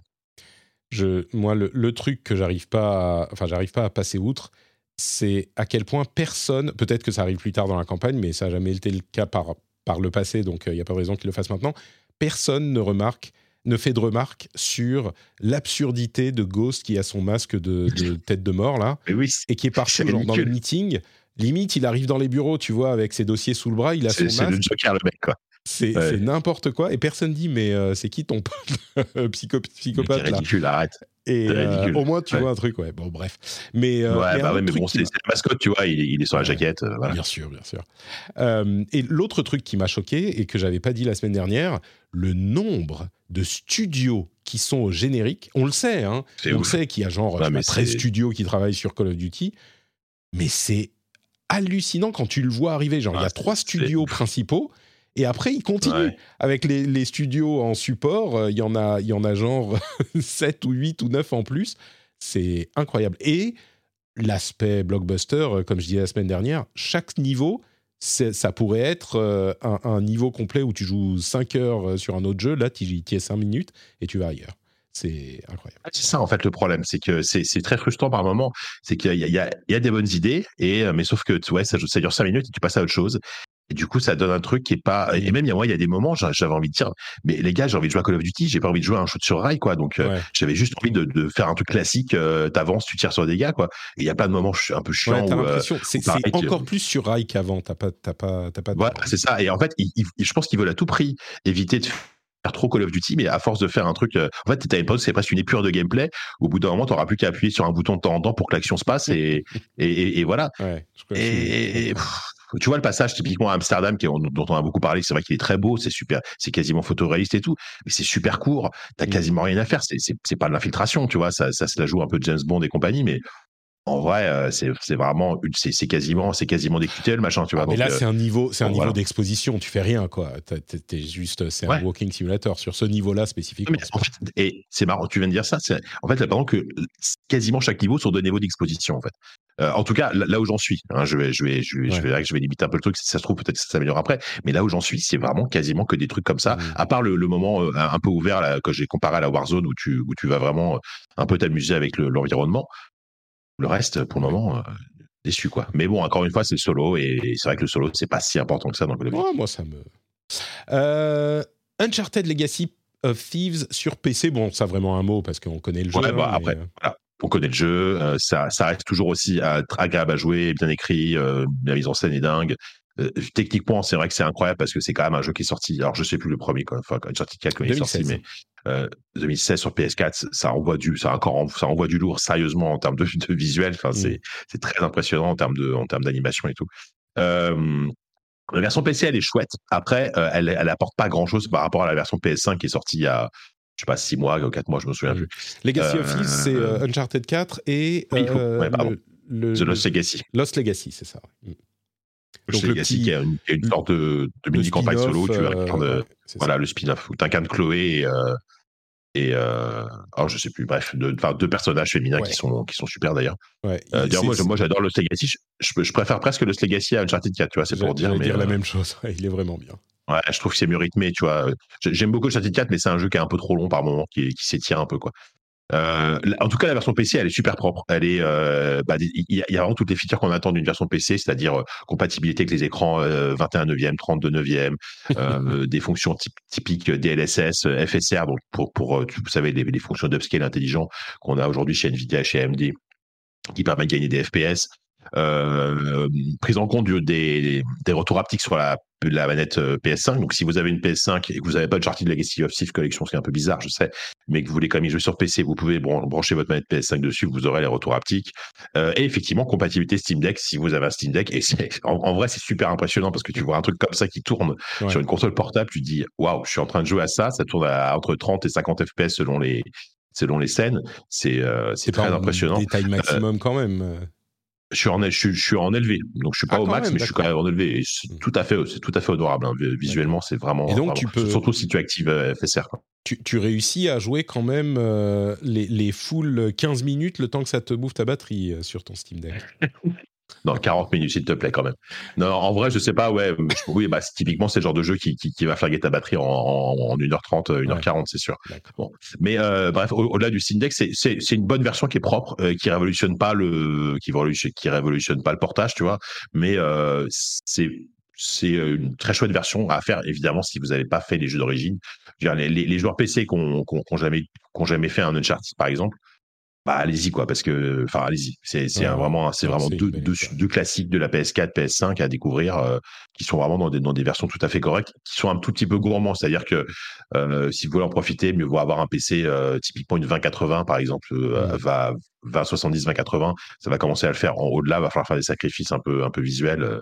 Ouais. Voilà. Dis- Disons qu'une 2080 va te, va- va te permettre d'avoir des, une, une, une, une qualité visuelle équivalente à ce que tu as sur PS5 par exemple aujourd'hui. Donc, euh, donc voilà, donc, Super. ouais, bon, bon portage. Et enfin, du coup, euh, les deux jeux que, dont j'attendais vraiment que, que tu nous parles, euh, Cultic, bah, commençons par Cultic, et, et Super Lone Survivor, qui- je, je crois que j'ai jamais entendu. Super Lone Survivor, Survivor, ça me dit vaguement quelque chose, mais c'est quoi Cultic? En fait, alors, Cultic, bah, tu vas voir, tu, tu vas, tu vas rigoler, je pense que tu auras la tronche du jeu. Euh, c'est un rétro, c'est un boomer shooter comme on dit aujourd'hui. euh, c'est un rétro FPS.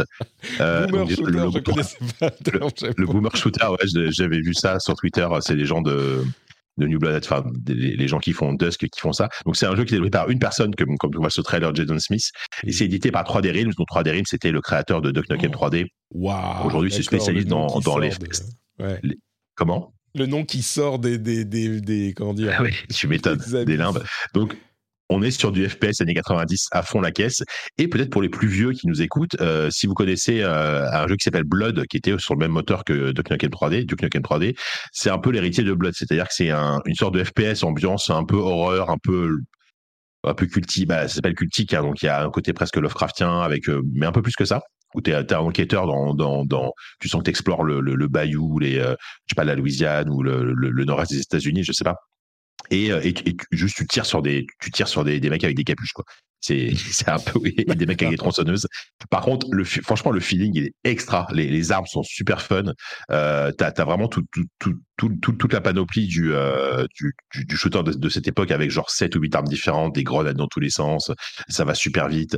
Et, euh, ah oui, non, mais c'est carrément des sprites, les, les ennemis. Mais oui, visuellement, c'est, c'est dégueulasse. Hein. c'est dégueulasse.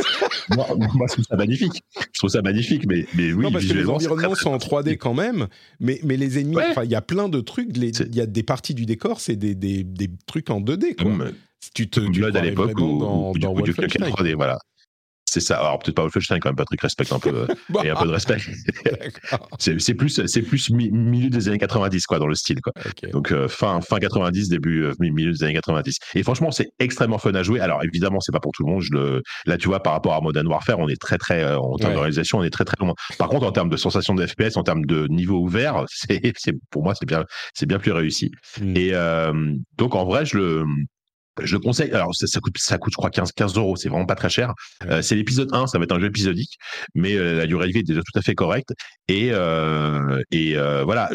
Évidemment, faut être encore une fois, faut être amateur. Moi, je, moi, enfin, j'en ai déjà parlé, je pense, dans, dans cette émission. tous les rétro FPS, les jeux comme Dusk, comme comme Amityville, comme bah voilà, comme Cultic ou ce, ce, genre de choses.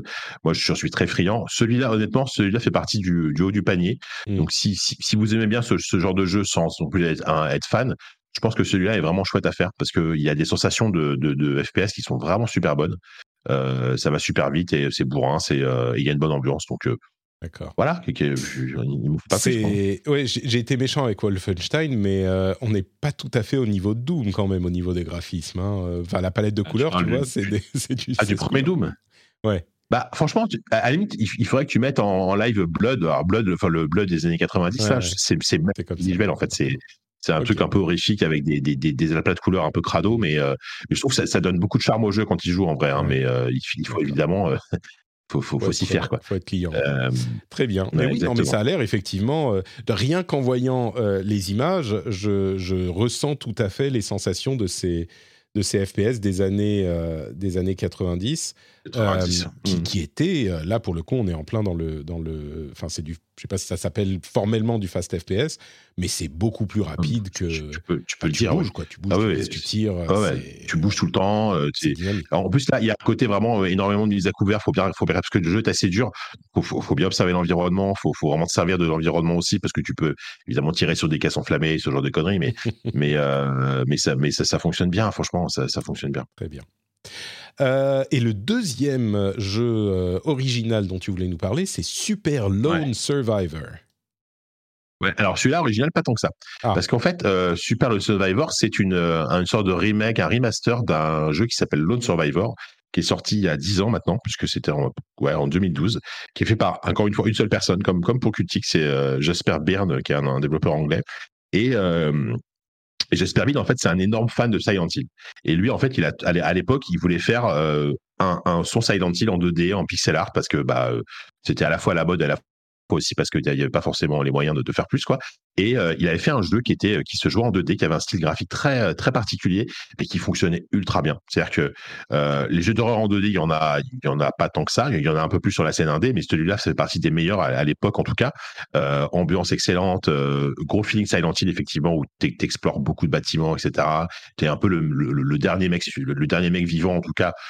Là, là, là, où tu vis, tu sais pas trop d'un côté très psychologique euh, dans, l'histoire, enfin vraiment un, un, super jeu, un super jeu avec une bande son vraiment exceptionnelle.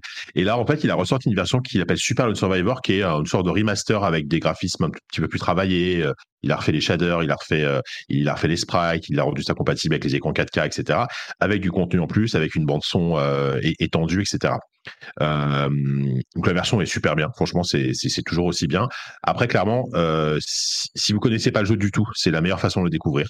Moi, franchement, je le, je le, si, si, si, vous aimez les jeux indés et, et ce genre de feeling horrifique en 2D, c'est vraiment un classique à découvrir. C'est vraiment, c'est vraiment un super jeu.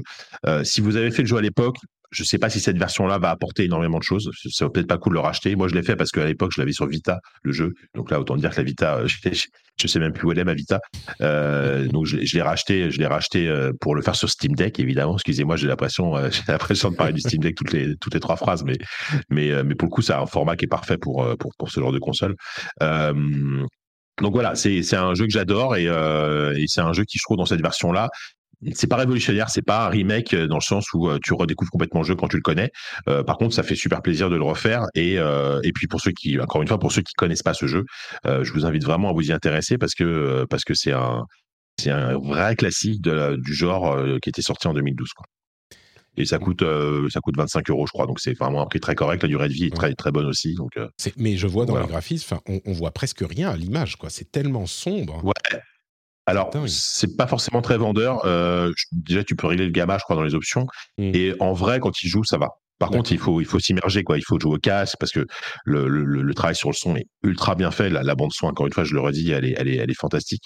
Et, euh, et euh, mais oui, il y a un côté sombre, bah, un peu comme, comme un Silent Hill, tu vois, l'était à l'époque, tu vois. C'est, c'est le même, euh, c'est les mêmes feelings en fait en termes de, d'ambiance, etc. Parce que encore une fois, j'espère bien que c'est un gros fan de Silent Hill. Et, et voilà. D'accord. Super. Je t'ai convaincu. Je t'ai pas convaincu tant que ça avec mes deux jeux, j'ai l'impression. Écoute, j'étais un petit peu plus, euh, un petit peu plus euh, on board sur le boomer shooter là, tu vois. Sur, sur ce ouais, bah oui. Moins... Moi, moi boomer moins, shooter, ça me parle un peu. Euh, ça, c'est bon. Mais ouais. non, mais celui-là, je pense qu'il faut, il faut le, il faut, il faut le jouer pour vraiment se, se mettre dans l'ambiance et, et voilà, mais c'est un, un, super jeu, franchement. Mais tu, mais tu, sais que moi, je suis, euh, je suis super team flippette. Hein. Je, je, ne ouais. mmh. Même sur un truc comme ça, je crois que. Oh, Est-ce que tu as vu cet extrait? C'était. Ah, c'est ouais. quel jeu? C'est Outlast? Je sais plus. Il y a un jeu qui, qui vient de sortir avec euh, une. Euh, Peut-être que la chatroom pourra nous aider. Il y a un passage où tu dois regarder. C'est un jeu d'horreur, hein, et tu es seul dans une maison. Et il y a des sortes de monstres marionnettes super creepy qui font, euh, et tu dois progresser en faisant un petit peu un 2, 3 soleils. Tu sais, tu dois les regarder pour, euh, pour que, ouais. qu'elles ne bougent pas. Et dès que tu te retournes et que tu commences à te déplacer, tu entends derrière... Et quand bah tu te retournes, attends, mais elles la, bougent. la... Et Ouais, se... ouais, je, je, vois, je, vois, exactement ce que c'est, puisque j'en je, je, ai parlé il y, a, il y, a, 10 minutes, mais le problème, c'est que je voulais pas spoiler. Ah merde bon, Ah merde, c'est dans ça bah, après, Ouais, c'est dans ça, ouais. Bah oui, c'est dans ça. Ah putain, et, mais euh... c'est horrible. D'accord, mais je c'est trop bien, c'est trop bien. Moi, j'ai adoré ce passage. Mais oh. oui, c'est terrifiant, c'est terrifiant. Oh là là là là, c'est horrible. Bon bah pardon, du coup je savais pas, mais euh... ah oui, mais c'est c'est horrible. Euh, c'est vraiment une excellente idée de gameplay parce que ça te donne un truc. Euh, très très très original à faire et qui marche super bien en termes de peur et en ouais. termes de gameplay et en plus après derrière il y a encore un autre truc que je trouve génial que que je ne révélerai pas euh, mais vraiment, ce passage-là, il est, il est, il est, il est excellent. Et rien que pour ça, si, si vous, voilà, rien que pour ça, faut le faire. Ah non, mais enfin, si, si, si vous êtes pas okay, flippette euh, comme Patrick. Pas. voilà, okay. c'est ça. Euh, très bien. Eh ben écoute, du coup, on va enchaîner avec Patrick. À quoi Patrick a joué euh, je, je, crois qu'on va pas parler de grand chose parce que j'ai joué un petit peu à Overwatch et j'ai joué à Splatoon 2 avec mon fils. Euh, je commence à lui, à lui présenter un petit peu les jeux sérieux où tu vois, tu, t'es pas, c'est pas tout à fait du FPS encore, mais euh, t'es pas en train de détruire des choses, mais euh, tu es en train de tuer des gens en les shootant dans la tête. Mais c'est très bien. tu as le, le, la, les mécaniques de FPS ou de TPS qui commencent à rentrer. et en fait, on était à la Fnac il y a, enfin quand on, quand on était de passage à Paris, et il a vu un trailer pour Splatoon 3 et il a dit ah papa c'est quoi ça? Bah, je lui dis c'est Splatoon ah mais on peut jouer. Je crois que j'en avais parlé à l'épisode précédent je lui dis mais tu sais Splatoon c'est compliqué euh, il faut c'est difficile de manipuler tout ça. Et il me dit non mais j'ai vu le j'ai vu la vidéo à la Fnac. Maintenant je sais jouer c'est bon. C'est trop mignon. Euh, et du coup mignon, on a joué. pardon? Non je dis c'est trop mignon effectivement C'était très très très sympa. Et du coup, on a joué. euh, je l'ai mis en, mode entraînement. Enfin, il y a une zone pour tester les armes. Euh, alors, il n'arrive pas vraiment à bouger et à, se déplacer, à bouger la caméra en même temps. Évidemment, c'est le truc le plus compliqué. Euh, pas encore, mais il a réussi. On a fait plusieurs parties et il y en a deux. Tu sais, sur un malentendu, tu peux peut-être en gagner une. Genre, il y en a deux qu'on a réussi à gagner. Il était trop content. Il était bien sûr un peu déçu quand on les a perdus. Donc, je suis, je suis toujours genre, est-ce qu'il faut qu'on continue ou pas? Mais il adore, il adore. Euh, Il, il, quel âge déjà? Euh, 4 ans et demi. Ok, d'accord. C'est c'est- tôt. Ouais. hein. C'est tôt pour un truc comme ça. tôt. crois Bah, c'est un sujet intéressant parce que euh, moi, moi, le mien, il est un peu plus grand et il a encore un peu de mal, même si ça commence à aller, avec le- les déplacements dans un monde 3D, en fait. Euh, et je, je sais pas comment il s'en sort, le tien, mais moi, le mien, à 4 ans, clairement, il savait pas diriger un personnage dans un univers en 3D avec des, avec des, avec des sticks, quoi. Alors, euh, sur un Mario Odyssey, il n'y a aucun problème. Mais vraiment aucun problème. Ouais. Et Ah, déjà, depuis il est enfin, des- pas quand mal, il ouais. avait 4 ans, il y arrivait très bien. Euh, là, je te dis, quand il faut déplacer les deux en même temps, c'est quand même un peu compliqué. Euh, Enfin, jouer Ouais. sur les deux, les deux joysticks en même temps, c'est un peu compliqué. Il n'y arrive pas trop. Mais je pense que ça va venir. Euh, mais, mais il est spécial, le mien aussi. hein. Il est, je te, bah, on c'est parle un jour, il est, il particulier, lui. Il est, il est très fort sur certains trucs et il y a des trucs où il, est, il a du mal euh, euh, Ouais, sur d'autres tu vois, le, le mien, le mien, il a 6 ans et de temps en temps, je lui laisse la manette pour jouer à Spider-Man. Il adore Ouais. le, le Spider-Man Insomniac. Là, ça commence à aller, mais au début, dès, dès qu'il fallait avancer, il, longeait les murs, quoi. Il n'arrivait pas à Ouais, tourner la caméra, il galérait. Mais c'est vrai que ça vient avec l'âge, hein, je pense, forcément. Oui, l'habitude aussi, la, la pratique. Le mien sur Ouais. Spider-Man, je l'avais mis sur Spider-Man parce qu'évidemment, comme tous les enfants de son âge, il adore Spider-Man. Euh, il y arrivait, c'était il y a quoi, six mois, un petit peu plus. Euh, il, y arrivait, Mm. il arrivait à se déplacer euh, en se balançant entre, entre les immeubles, mais tu vois, c'est automatique, quoi. T'appuies et voilà. Oui, mais, euh, mais, mais oui, sur Splatoon, euh, non, il n'y arrive pas vraiment, mais je pense que ça va venir. Mais c'est surtout le truc, euh, moi, ce qui me- ce qui m'angoisse, parce que moi, je suis. c'est pas que je suis mauvais joueur, mais, mais je prends beaucoup à cœur mes pertes sur Overwatch, par exemple. Et j'ai pas envie de, le, de lui ruiner ses journées, tu vois, s'il perd sur Splatoon, quand il commencera à comprendre un petit peu comment ça fonctionne. Donc là, ça reste très, très bon enfant à ce stade. C'est genre, ah, j'ai perdu. J'essaye vraiment de lui apprendre. Oh, tu vois, quand t'as perdu, euh, t'essayes de, de... C'est de l'entraînement, tu comprends ce que t'aurais pu mieux faire, machin. Mais il y a des gens, ils jouent leur vie sur Splatoon, tu sais. Toi, t'es avec ton gosse et je suis sûr que, euh, j'en sais rien, il y a des enfants, peut-être pas de 4 ans, mais quand je joue à Overwatch, moi, je suis, euh, je vois, je sais pas, le tank qui fait n'importe quoi, machin. Je me dis, ah, mais qu'est-ce que tu fais machin. Ça se trouve, c'est, tu vois, un, un parent qui est avec son enfant de 7 ou 8 ans, qui essaye de, de s'amuser un petit peu en quick, en quick play. euh, et et sur Splatoon, pareil, il y a des gens, mais ils sont à fond, à fond. Et, moi, je suis là, non, mais on s'amuse, euh, vous pourriez peut-être nous laisser gagner. Il a, il a 4 ans. Bah, évidemment, on parle pas, mais, mais c'est une expérience rigolote. Euh, et du coup, je me demande, est-ce qu'il y a un intérêt à acheter le 3 pour un enfant? Euh, Enfin, pour un. Voilà, lui, il s'en fout, tu vois, il connaît même pas encore les armes, machin. Mais parce que, est-ce qu'il y a un mode solo ou est-ce que je devrais acheter le Salmon Run qui est solo, donc c'est un peu moins stressant pour. c'est pas du, du compétitif, tu vois? Sur le, sur le 2 ou alors est-ce que j'achète le 3 directement? Euh, Moi, j'aimerais bien avoir un mode un peu moins stressant où il pourrait s'amuser. Peut-être que acheter le 3, c'est euh, l'opportunité de faire du solo ou peut-être que l'extension Salmon Run euh, est l'opportunité de faire ça. Mais, mais ouais, donc là, on a, on a joué, on a fait plusieurs parties et c'est super fun, quoi. Enfin, Splatoon, tu vois, c'est typiquement le genre de jeu où si j'avais plus de temps, il y, en, y en a genre... Le problème, c'est que dans l'environnement de jeux vidéo dans lequel on est aujourd'hui, il y a, je sais pas, 50 jeux qui correspondent à cette euh, description, mais c'est typiquement le genre de jeu où si j'avais plus de temps, euh, mais je passerais ma vie dessus. C'est tellement fun, Splatoon, c'est tellement intelligemment fait, c'est incroyable, quoi. Et, euh, et, et ou- une meilleure mani- manière de le dire, c'est si on était dans les années 90 et euh, qu'il y avait un jeu qui sortait euh, tous les trois mois, un gros jeu, bah on serait tous sur Splatoon. Ça serait le jeu auquel on joue tous, quoi. Mais, euh, mais, mais au-delà de ça, l'intelligence d'avoir fait le, le FPS, tu mais succès, qu'on hein, voit enfin, bien. ça. Pardon? Mais c'est ça. Et puis, pour le coup, c'est vrai. euh, c'est vrai que c'est fou parce que Nintendo, des, des, des TPS compétitifs, ils en avaient pas fait jusqu'à présent, tu vois, avant Splatoon. Et dès, dès, le premier, en fait, la formule, elle été, elle été trouvée, quoi. Après, moi, moi, ça me parle pas du tout. C'est pas, c'est pas mon, c'est pas trop mon truc, mais, euh, mais je, je, je reconnais le, le- la, la maîtrise et le savoir-faire du jeu, quoi. Mais le, le fait de jouer à... euh, c'est comme Smash Bros, tu te tapes dessus, mais pas vraiment. Le but, c'est de Ouais. faire tomber les gens de la plateforme, tu vois. Euh, ça, donc ouais. ça va pour les enfants. Là, tu te tires dessus, Mm. mais non, tu mets de la. D'une part, le vrai but c'est de euh, remplir la, la zone de peinture, puis même tu te balances de la peinture, tu balances de la peinture partout. Aucun problème pour les enfants, tu vois. C'est vraiment. euh, donc euh, Splatoon, Splatoon euh, incroyable. On va continuer à jouer. Vous, je vous tiendrai au courant des évolutions, euh, des performances de mon fils. Est-ce qu'il va réussir à, à se déplacer et à bouger la caméra en même temps? Et du coup, on arrive au moment fatidique où, pour les gens qui nous écoutent en direct, bah, vous allez rien entendre, mais pour les gens qui nous écoutent en podcast, on va parler avec Pierre, Pierre Trouvé de Pixel, du Monde. Euh, on va parler de God of War Ragnarök. Euh, Ragnarök, qui est pas Ragnarok, en, vous sachez-le, hein, en suédois on dit, enfin en, en- les langues nordiques on dit Ragnarök. Le C'est comme ça O- que tu le prononces euh, en finlandais. ouais. c'est ça, le- enfin en suédois. Le O avec les- le tréma, c'est E. Donc c'est Ragnarök et ça veut dire, enfin bon, bref.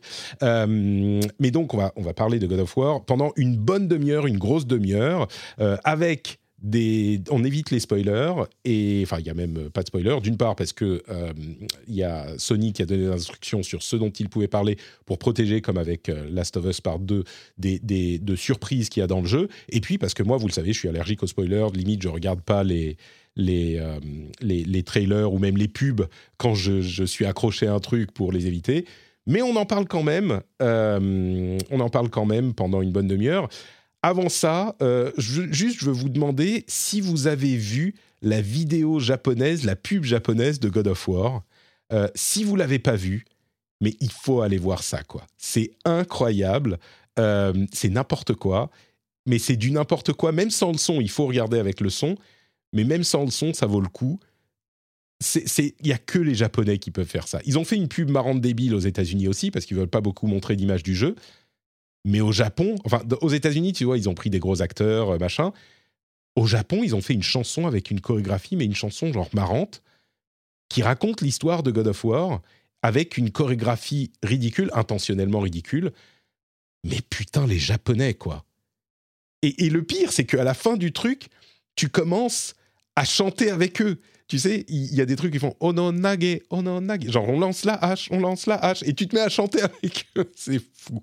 Bref, voilà pour la promo de God of War. Je l'ai vu- je l'ai- je l'ai vu passer sur Twitter, mais sans le son, justement. Et je pense que Ah, je vais me poser bien, je vais la regarder en entier avec Ah le ouais. son et je vais me régaler, je pense. C'est formidable.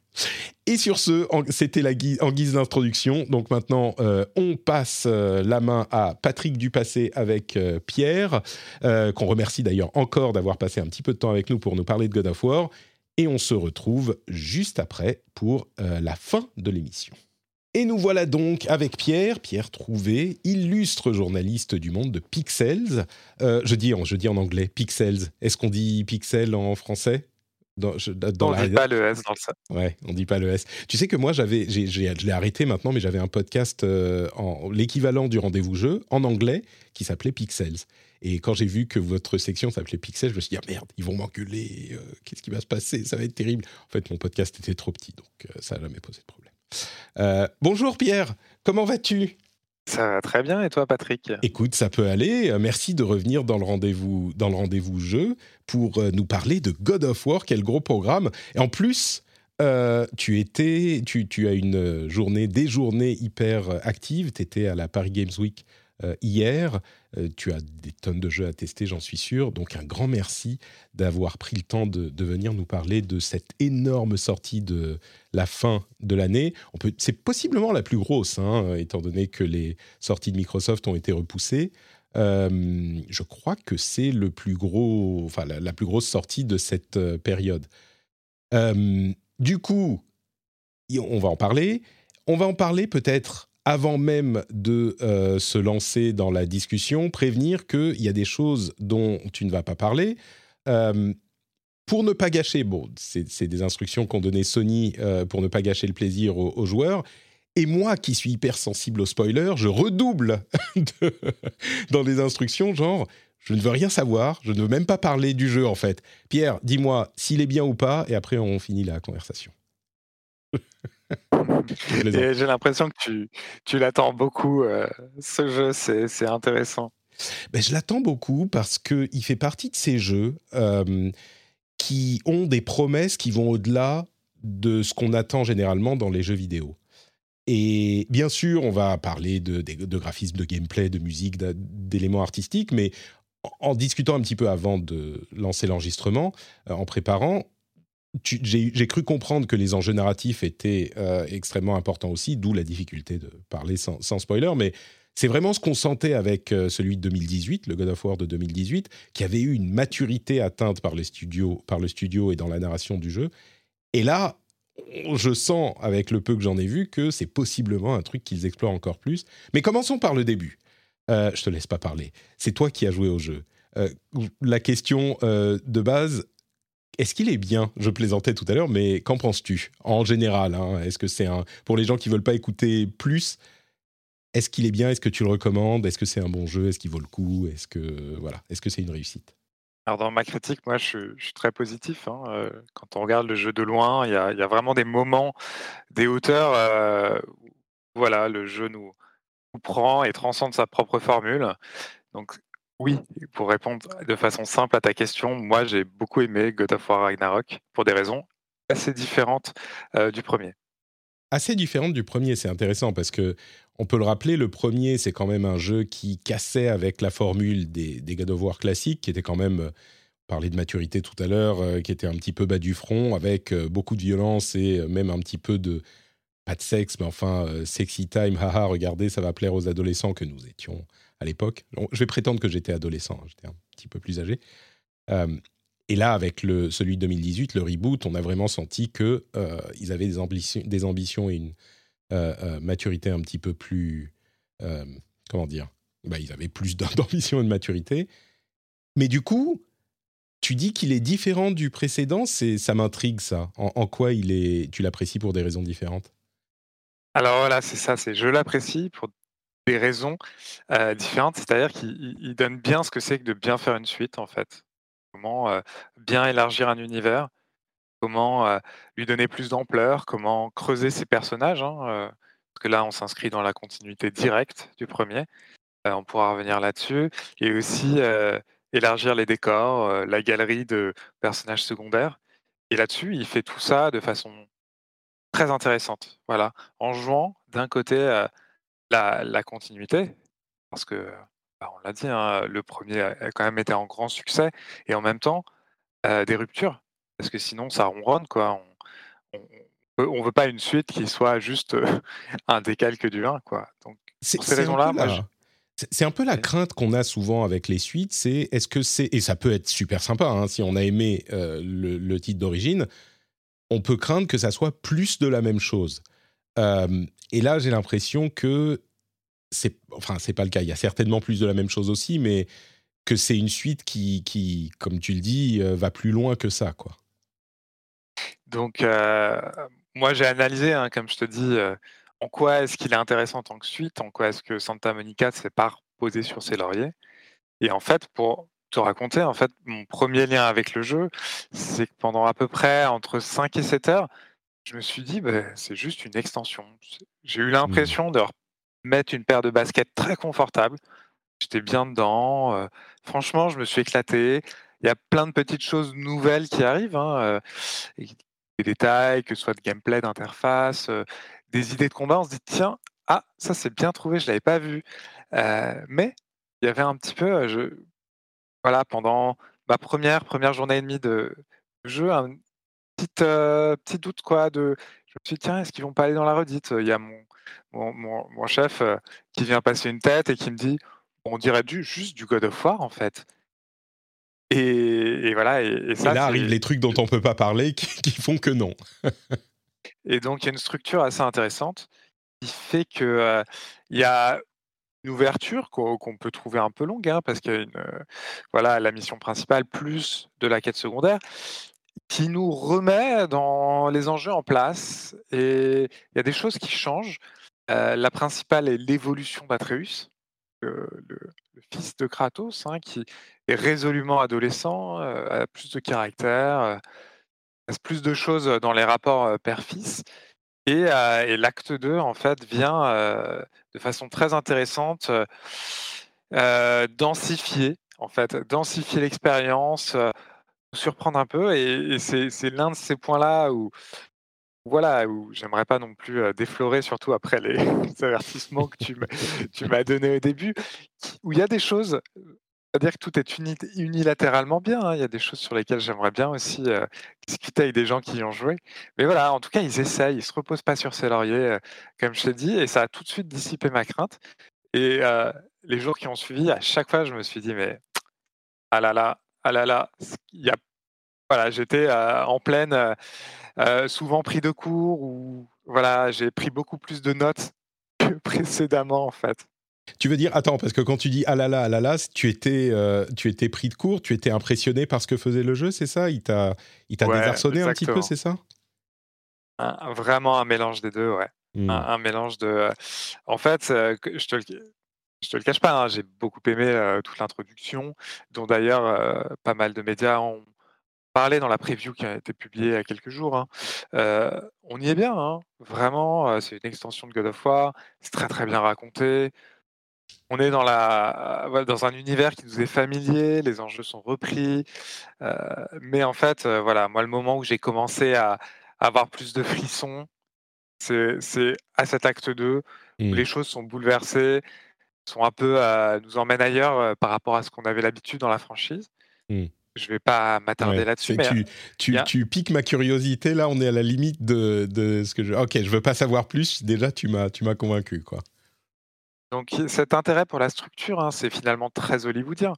Euh, phase initiale, euh, bouleversement, et ensuite le troisième acte dans les films hollywoodiens, euh, soit crescendo, soit résolution, enfin.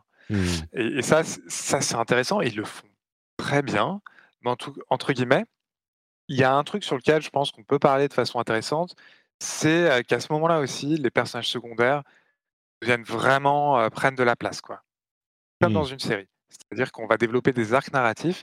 Finalement, ce côté très linéaire, premier God of War, qui était très maîtrisé, euh, bifurque. On est dans une narration beaucoup plus, euh, je dirais, euh. Enfin, je sais pas trop. En tout cas, on va s'intéresser à des personnages secondaires qui autant d'épaisseur que les personnages principaux. Ah carrément. Parce que effectivement, dans le premier, on avait même euh, formellement, on avait cette euh, euh, structure en plan séquence ininterrompue pendant les quoi 30 heures de jeu. qui en fait illustrait bien le fait qu'on suit le parcours de Kratos et de son fils, et c'est l'histoire que nous raconte le jeu, et basta. Là, alors déjà peut-être une, première question, c'est pas un plan séquence sur celui-là. Ils n'ont pas refait genre comme une sorte de gimmick un peu ridicule de refaire le plan séquence, j'imagine. Alors, euh, tu, pointes justement cet aspect qui est, passionnant. Alors, en grande partie, oui. je considère. Euh, et après, on peut pinailler, hein, on peut faire ça sur les, passages de porte, euh, de portail, ou comment dire, les, juste le fait de faire pause pour moi le plan séquence. Hmm. Mais il est encore là. Il, est encore là, d'accord. Donc le gimmick ridicule euh, qui devient ridicule à la deuxième fois pour moi est encore là, ou peut-être que je serais convaincu, mais ok, d'accord. Non, non, non. Là, moi, je trouve que c'est pertinent, euh, dans le sens où on voit vraiment que c'est un diptyque sur la paternité. Euh, les, deux, les deux jeux sont vraiment en écho, en fait, même s'il y a des ruptures. Ce que je dis, c'est plus voir l'univers de façon plus ample. J'ai eu l'impression, sur la fin, qu'ils l'ont il y a deux, trois jump cuts, des choses comme ça qui brouillent un peu le truc, mais c'est le plan séquence, mais on sait pas, mmh. pas vraiment flagrant. En tout cas, il reste sur cette mise en scène et en fait, c'est hyper maîtrisé. Enfin, ça fonctionne. Tu, disais donc, moi, j'ai quelques théories sur ce qui va se passer dans le, dans le jeu, mais je vais même pas les, les mentionner parce qu'on ne sait jamais si c'est ça, ça pourrait gâcher le plaisir de certains. Mais tu disais donc diptyque sur la paternité. La relation, autre question par rapport à un gimmick du premier, il arrête d'appeler son fils Boy quand même, ou enfin je peux imaginer qu'au début, genre il l'appelle Boy deux fois et lui il lui dit écoute papa ça suffit, je m'appelle Atreus maintenant ou un truc du genre. Mais il appelle son fils Boy tout le temps ou pas? Ou peut-être que tu veux pas nous dire pour pas gâcher?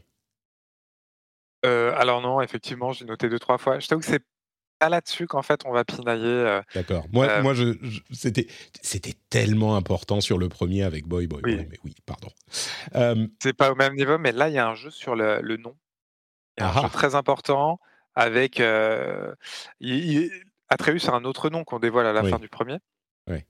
Donc, euh, je sais pas si c'est quelque chose qu'on révèle ou pas. Bah non, le, mentionnons pas pour ceux qui, joueront au premier, euh, au, premier après avoir, enfin avec la hype du 2. Euh, mais d'accord, il y a un truc qui, joue là-dessus. La, la relation entre change. Tu disais, il est résolument adolescent. Et c'est, à vrai dire, là-dessus que moi, je l'attends énormément, le, le jeu, parce que vraiment, ce que faisait le premier, enfin le premier, le reboot, c'était dire, OK, euh, comme je le disais tout à l'heure, euh, Kratos était une sorte de, meurtrier fou avec un- une histoire qui était un prétexte pas très développé, pour le dire gentiment. Euh, et dans le, premier, il y avait vraiment cette impression de, de bah, Kratos était devenu père, il avait grandi, et puis on parlait à son audience différemment.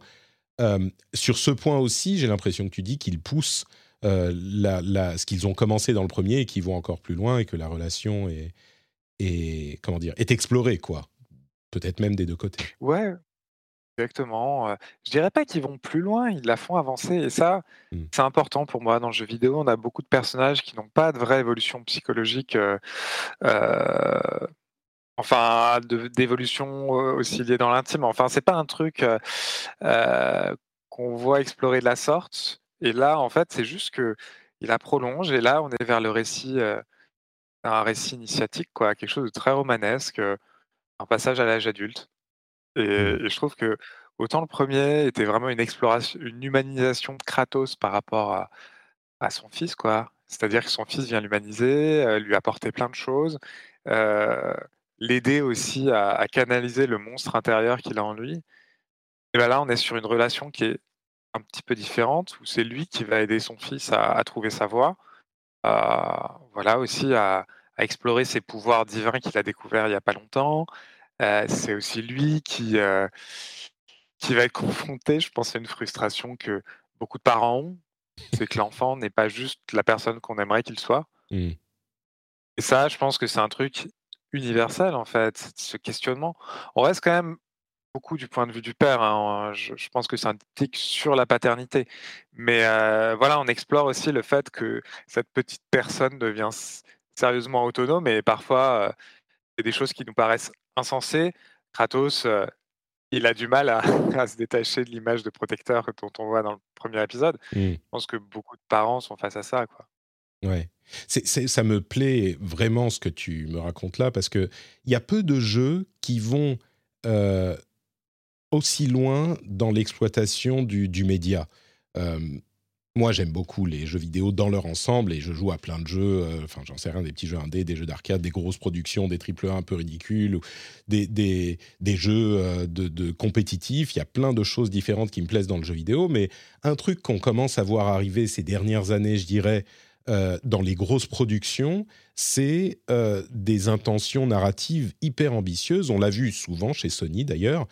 Enfin, à vrai dire, ceux auxquels je pense comme ça de la et, pas pas des intentions narratives euh, ambitieuses dans le sens où ils veulent raconter une histoire intéressante et compliquée. Ça, on a pu le voir par ailleurs, Euh, mais des, des- presque des ambitions cinématographiques. Quand je pense à God of War le premier ou euh, The Last of Us 1 et 2 et ce genre de choses, c'est des histoires que, dont tu te souviens toute ta vie, même si le gameplay est pas forcément toujours au- la chose que tu vas retenir, mais ils font des gros jeux, ils en font plein, mais un euh, Horizon par exemple, que j'aime beaucoup, euh, les, deux, les deux épisodes sont excellents, vraiment des très bons jeux vidéo, ils n'ont pas la même, euh, le même impact.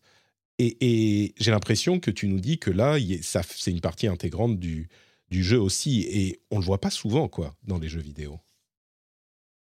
Oui, oui, oui, là, l'histoire, euh, clairement, est centrale. Et ce qui est assez malin, bien fait dans, dans, dans celui-là, c'est qu'il y a beaucoup d'enjeux de l'histoire qui sont contenus dans les combats.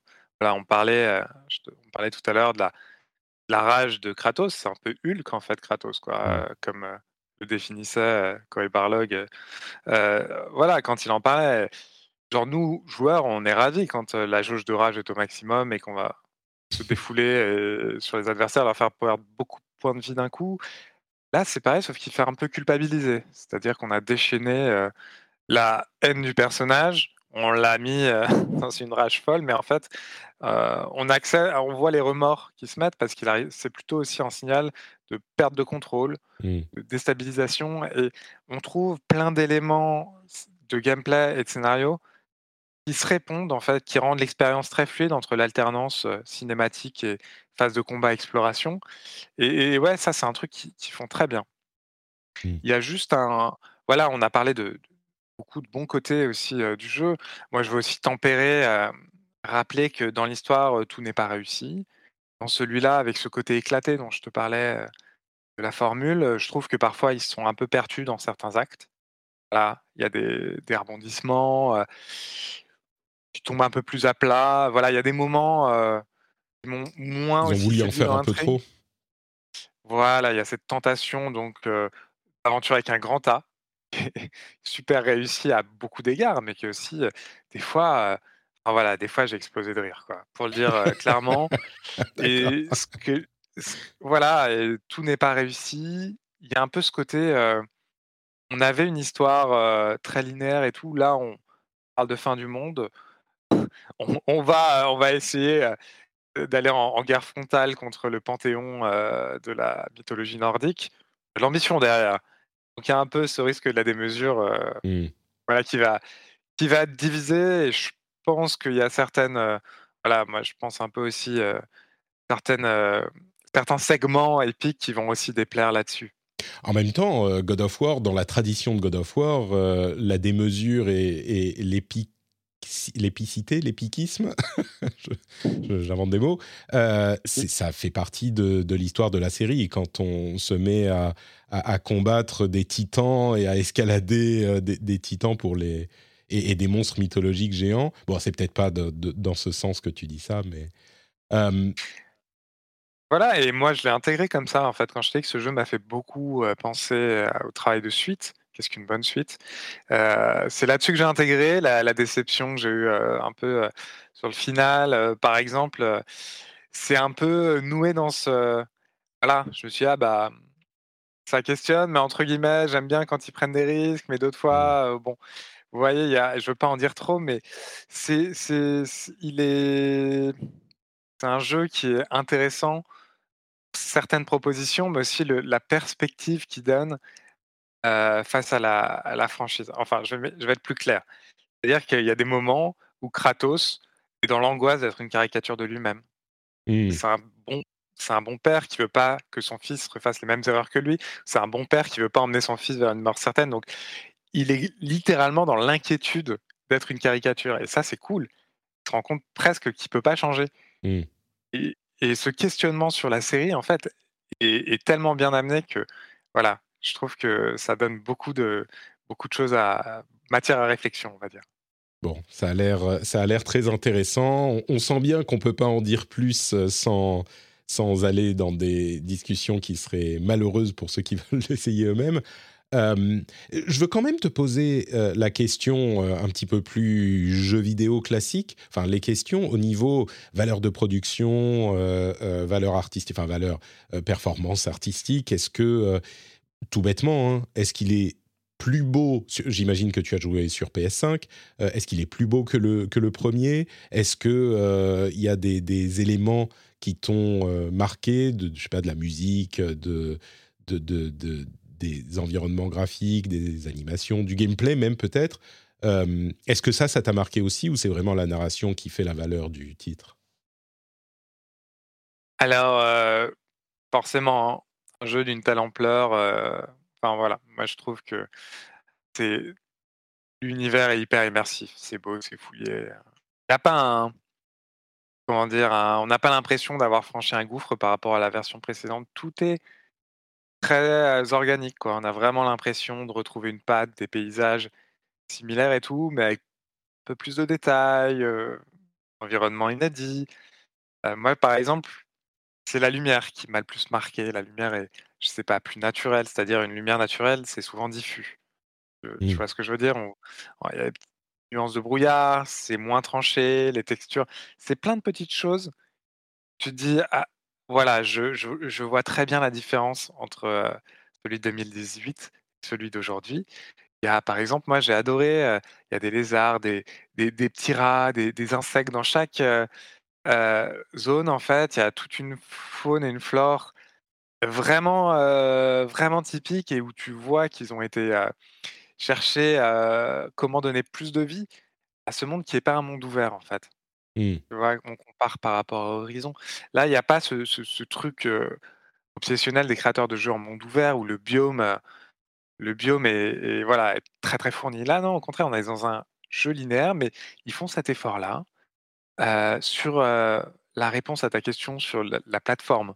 J'y ai joué effectivement sur, PlayStation 5 et du coup, il y a un il y a un truc qui m'a vraiment marqué dans cette expérience, c'est que, ils ont gardé énormément de points de passage pour masquer les les temps de chargement, pour les gens sur PlayStation 4. Oui, on rappelle que coup, le jeu est, est également dispo sur PlayStation 4, donc évidemment, ça, ça induit des contraintes sur le développement et la manière dont le jeu peut fonctionner. voilà et ça, c'est un truc, intéressant. Je franchement, ça m'a pas gêné, outre mesure, mais bon, il y a une petite déception parce que j'aurais aimé que ce soit un God of War, heu, next gen, on sait bien qu'il y a pas assez de le de gens sur voilà, par rapport à ce qu'ils veulent, heu, s Oui, la base poser comme divertissement les... grand public. c'est ça, ouais. Voilà. Donc ça, on le sent et je trouve que, bah, on aurait pu avoir un jeu, beaucoup plus ouvert, hein. C'est sa linéarité est aussi un problème, hein. Mais on a énormément de de faux de petits passages, sous des roches, heu, soulever des troncs, Ouais. tout ça qui qui garde un peu ce côté très, très linéaire, mais voilà et qui feront que le jeu vieillira peut-être plus vite, Mmh. face au voilà, à l'évolution, des technologies. Donc ça, c'est un des trucs qui m'a marqué.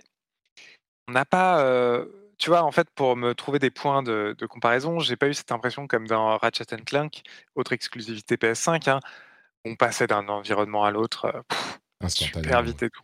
Bah, Justement, Ouais, euh, ouais, ouais. Ratchet Clank euh, était sur, enfin, est dispo sur PS5 uniquement. Ils n'ont pas dû euh, le, le trouver un moyen de le, le développer sur PS4 aussi, donc euh, effectivement, ils pouvaient se lâcher. E- Est-ce que la manette a utilisé les adaptive triggers, euh, ces, ces choses-là? Est-ce que ça, ça, j'imagine que c'est un détail, mais est-ce que c'est utilisé Ouais, de ouais, manière mais intelligente?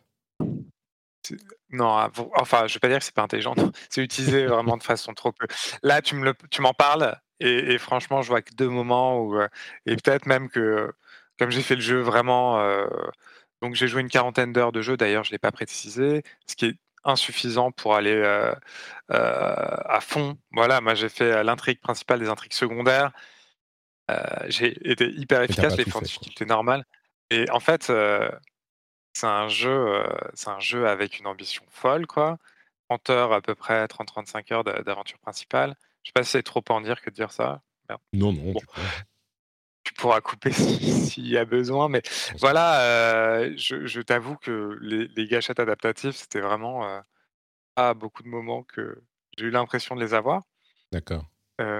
Non, non, non, non, il y a des variations de gameplay évidemment, Bah, justement, sur, sur ce point, euh, niveau gameplay, je pense que c'est le dernier, le dernier point à aborder. Là encore, en restant relativement vague, euh, est-ce que le gameplay est intéressant, intrigant, euh, changeant, j'imagine? Mais, mais là aussi, oui, est-ce que c'est une, une force du jeu? Est-ce que plus... enfin, c'est compliqué à dire parce que le premier était déjà quand même très solide au niveau gameplay. Euh, du coup, est-ce que euh, c'est aussi solide? Est-ce que c'est plus intéressant? Est-ce qu'il y a des choses euh, qui t'ont plu là-dedans dans le gameplay? Alors moi, je fais partie des gens qui moi je trouve que qui trouve que le gameplay de God of War fonctionnait hyper bien avant, ils le boostent, ils le remettent un peu, ils lui donnent un bon coup de remise à jour et ça, je trouve ça très bien. Et ça fonctionne, vraiment, j'ai j'ai pris beaucoup de plaisir avec ce gameplay alors même que, bon, on commence avec les les lames du chaos et la hache Léviathan, hein, Hmm. sont les 2 armes, heu heu, qu'on avait dans le premier.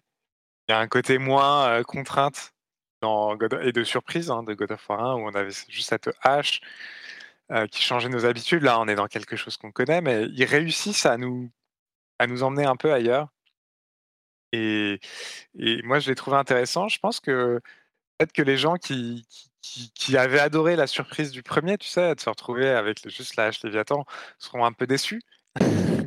Et je pense que ça va générer, heu, des discussions, ce ce ce gameplay-là, mais ils arrivent Et tout le jeu, je trouve, repose sur ce drôle d'équilibre presque paradoxal là, hein, sur, heu, d'un côté, on prend les mêmes et on recommence et de l'autre, on essaye d'installer des ruptures, on, essaye d'aller ailleurs, on essaye de d'installer des nuances. Voilà. et, en fait, il, va toujours d'un côté et de l'autre. On pense qu'il va, il va complètement aller de l'un ou de l'autre, mais en fait, jamais. quoi. C'est plutôt, moi, je trouve intéressant. Et je pense que d'un côté, il va y avoir les, les gens qui seront frustrés d'une expérience radicalement différente. L'autre, peut-être les gens un peu plus conservateurs qui vont pas aimer certains passages. voilà, moi, je, moi ça m'a mmh. convenu, en fait. C'est, on, est quand même, comme on l'a répété plusieurs fois, très limité dans, ce dont tu peux discuter et, ce, dont on veut discuter pour ne pas gâcher. Mais euh, vraiment, tu, me donnes envie. donc, j'ai envie de, de, découvrir ça. Et je crois que une chose qui est intéressante euh, dans la manière de faire de Sony, c'est qu'il donne le jeu très en avance. C'est pas toujours le cas, et il publie les euh, reviews bien avant la sortie du jeu. Là aussi, c'est pas toujours le cas. Donc, on a l'impression qu'il y a une certaine confiance euh, du, studio euh, en, son jeu, et, j'ai l'impression que tu as plutôt été convaincu. Enfin, c'est assez clair, tu as été convaincu. Tu lui as donné une note de combien de tournoiements de l'âme du chaos sur, sur, sur 5 au, ah, je vois que tu connais un peu les notes de Pixel où euh, en fait on trouve euh, peu parfois un peu facile de noter les jeux euh, sur une échelle de 1 à 10 parce que ça va vraiment dépendre du concept. Donc on détourne un peu du contexte, on, va on détourne un peu. Et là, sur une échelle des 9 royaumes présents sur l'arbre monde d'Yggdrasil, j'en ai mis 8 sur 9. Ah quand même, pas mal. Et, et voilà, après trouve que c'est un... autant God of War, je vois bien le comment il peut faire l'unanimité, jeu de l'année et tout. Celui-là, il va avoir des points qui divisent. Moi, dans ce que je t'ai dit, en plus, précédemment, bah, j'aimerais bien nuancer. Parce qu'il a... j'ai trouvé des manques hein, dans le gameplay, la maniabilité. Et ça, je pense que semaine dans une semaine ou deux, en fait, il y aura des, débats qui seront. Euh, pourra faire des critiques approfondies de ça. Et voilà, moi, je vous donne rendez-vous pour cette deuxième phase de, review. En tout cas, ce que revenir aussi ce que tu disais sur Sony, sur euh, leur communication et leur euh, voilà leur euh, leur confiance dans le jeu. Donc d'un côté, ils l'ont pas non plus montré à la Paris Games Week. Ça, voilà. Il n'y a, pas la démo? Je croyais qu'il y avait la démo à la Paris Games Week, enfin la preview que que la presse a eu il y a ah. deux ou trois semaines. Peut-être pas. Je je suis pas sûr. Il y a un stand. Et en fait, voilà, euh, de ce que j'en ai vu, après ça peut changer aujourd'hui, mais c'était pas possible euh, d'y jouer. Euh, pour moi, s'ils ont autant confiance, c'est que ce jeu a le côté blockbuster fédérateur qu'on n'a mmh. pas vu depuis un certain temps dans le jeu vidéo, en fait. Plus que Horizon ou The Last of Us Part 2 ou ce genre de, ou ce genre de choses Même si finalement The Last of Us Part 2 a beaucoup divisé, mais... Il est sorti il y a, quand même longtemps, hein, c'était le Covid, euh, fin du premier confinement. Et par exemple, pour moi, euh, le jeu événement, euh, oui, là c'est l'un des rares qu'on a dans l'année. On peut pas dire Elden Ring a été un tel rouleau compresseur sur l'année. passionnant, hein, jeu qui, a, beaucoup marqué. Mais non, mais as raison. Pas un blockbuster fédérateur comme là. Complètement, complètement. Elden Ring est sans, aucun doute euh, le jeu, enfin, a, priori, a de fortes chances d'être le, jeu de l'année, euh, un consensus de, jeu de l'année. Mais la sortie euh, était très attendue des fans de, From, mais pas du tout par ceux qui ont finalement été conquis par, par le jeu. Ça, c'est c'est pas le même, la même configuration de sortie, c'est sûr. mais du coup, puisqu'on parle de ces, ces considérations-là, blockbuster et jeu de l'année et tout ça, euh, je reviens sur un petit truc avant qu'on conclue, euh, que j'ai cru déceler. Tu disais, donc il va diviser, c'est moins un euh, Gotti Slam Dunk euh, assuré que le premier, à ton sens Il y a des gens qui vont être un peu plus hermétiques à, la proposition. C'est, le premier, on est d'accord, c'était une grosse sortie. Et bon, quand il sort, on sait que ça va être un, candidat à peu près, enfin extrêmement fort pour le jeu de l'année. Là, tu disais que c'est un peu moins certain, c'est ça? L'effet de surprise du premier était incroyable. Mmh. Il est arrivé, euh, ah, il a pris tout le monde de court en fait. Et il a cette revi euh, la façon de revisiter la franchise hyper bien senti. Ah, c'était un, un tour de force de la part de Santa Monica. Là, il bénéficie plus de cet effet de surprise. Mmh. Et en plus, à ce truc un peu hollywoodien, c'est un jeu qui, qui va aller chercher beaucoup de publics très différents. Et donc, par exemple, j'ai été hyper positif sur le jeu, mais je nuance aussi dans ma critique. Il y a des choses qui m'ont gêné profondément. Par exemple, la linéarité. L'aventure principale est très poussée, moins dans les quêtes secondaires. La boussole, on a toujours l'impression il nous indique un point d'intérêt à 200 mètres et dès qu'on y arrive, en fait, c'est juste une porte et puis il nous redit qu'il faut aller à un coffre à 200 mètres. Donc voilà, il n'est pas. Enfin, il y a plein de trucs qu'on peut discuter. Et en même temps, euh, quand on va dans l'aventure secondaire, moi, il y a des boss où j'ai mis trois quarts d'heure à les battre.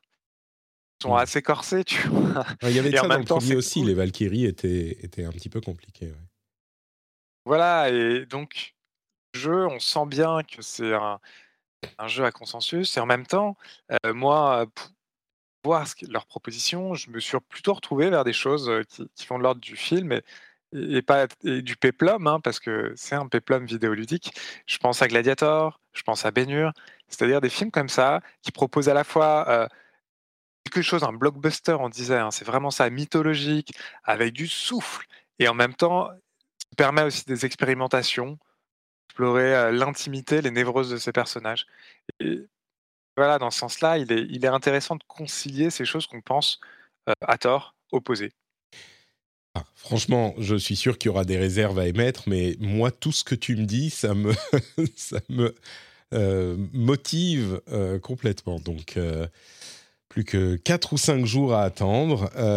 On va, pour moi, ça va être un petit peu long, mais j'en informe mes auditeurs. Si tout va bien, si personne n'est malade, ma femme m'a dit qu'elle prendrait les enfants chez sa mère pour le week-end euh, de la sortie de God of War pour que je puisse avoir beaucoup de temps pour jouer. Et c'est, à ça qu'on comprend ce qu'est le vrai amour. Vous voyez? C'est, ce genre de choses qui vous convainquent que euh, vous avez choisi la bonne personne pour passer le reste de votre vie. Belle histoire. Moi, tu sais que je te conseillerais plutôt de le faire durer un peu. Mm. Parce que donc, euh, mon temps n'étant pas extensible, hein, je me suis, j'ai essayé d'aller quand même, euh, d'être euh, assez proactif et d'avoir des stratégies de combat parfois un peu, un peu Mm. brusques. Et en fait, euh, je te conseillerais aussi de- d'explorer, d'être un peu technique, et ce qui demande plus de temps forcément, mais aussi plus de, avoir des combats avec plus de panache, le jeu te le permet. Et, et je trouve que c'est un jeu qui, qui dure, dont l'aventure principale, voilà, a plus, plus de durabilité, on va dire, que la précédente. Et en fait, c'est, moi, j'aurais bien aimé le faire, et je vais peut-être le refaire d'ailleurs euh, sur un, un peu En plus long un terme. peu, plus ton, un peu plus ton temps. Et moi, je suis un vrai flâneur, et j'étais. Donc, ce qui m'a aidé à aller vachement plus vite, c'est qu'il n'y avait pas de mode photo pour la- les reviews presse. Oui, il sortira Euh, que dans quelques com, euh, semaines, quelques mois. ouais. Ouais, c'est. J'adore, en fait, ça m'aurait.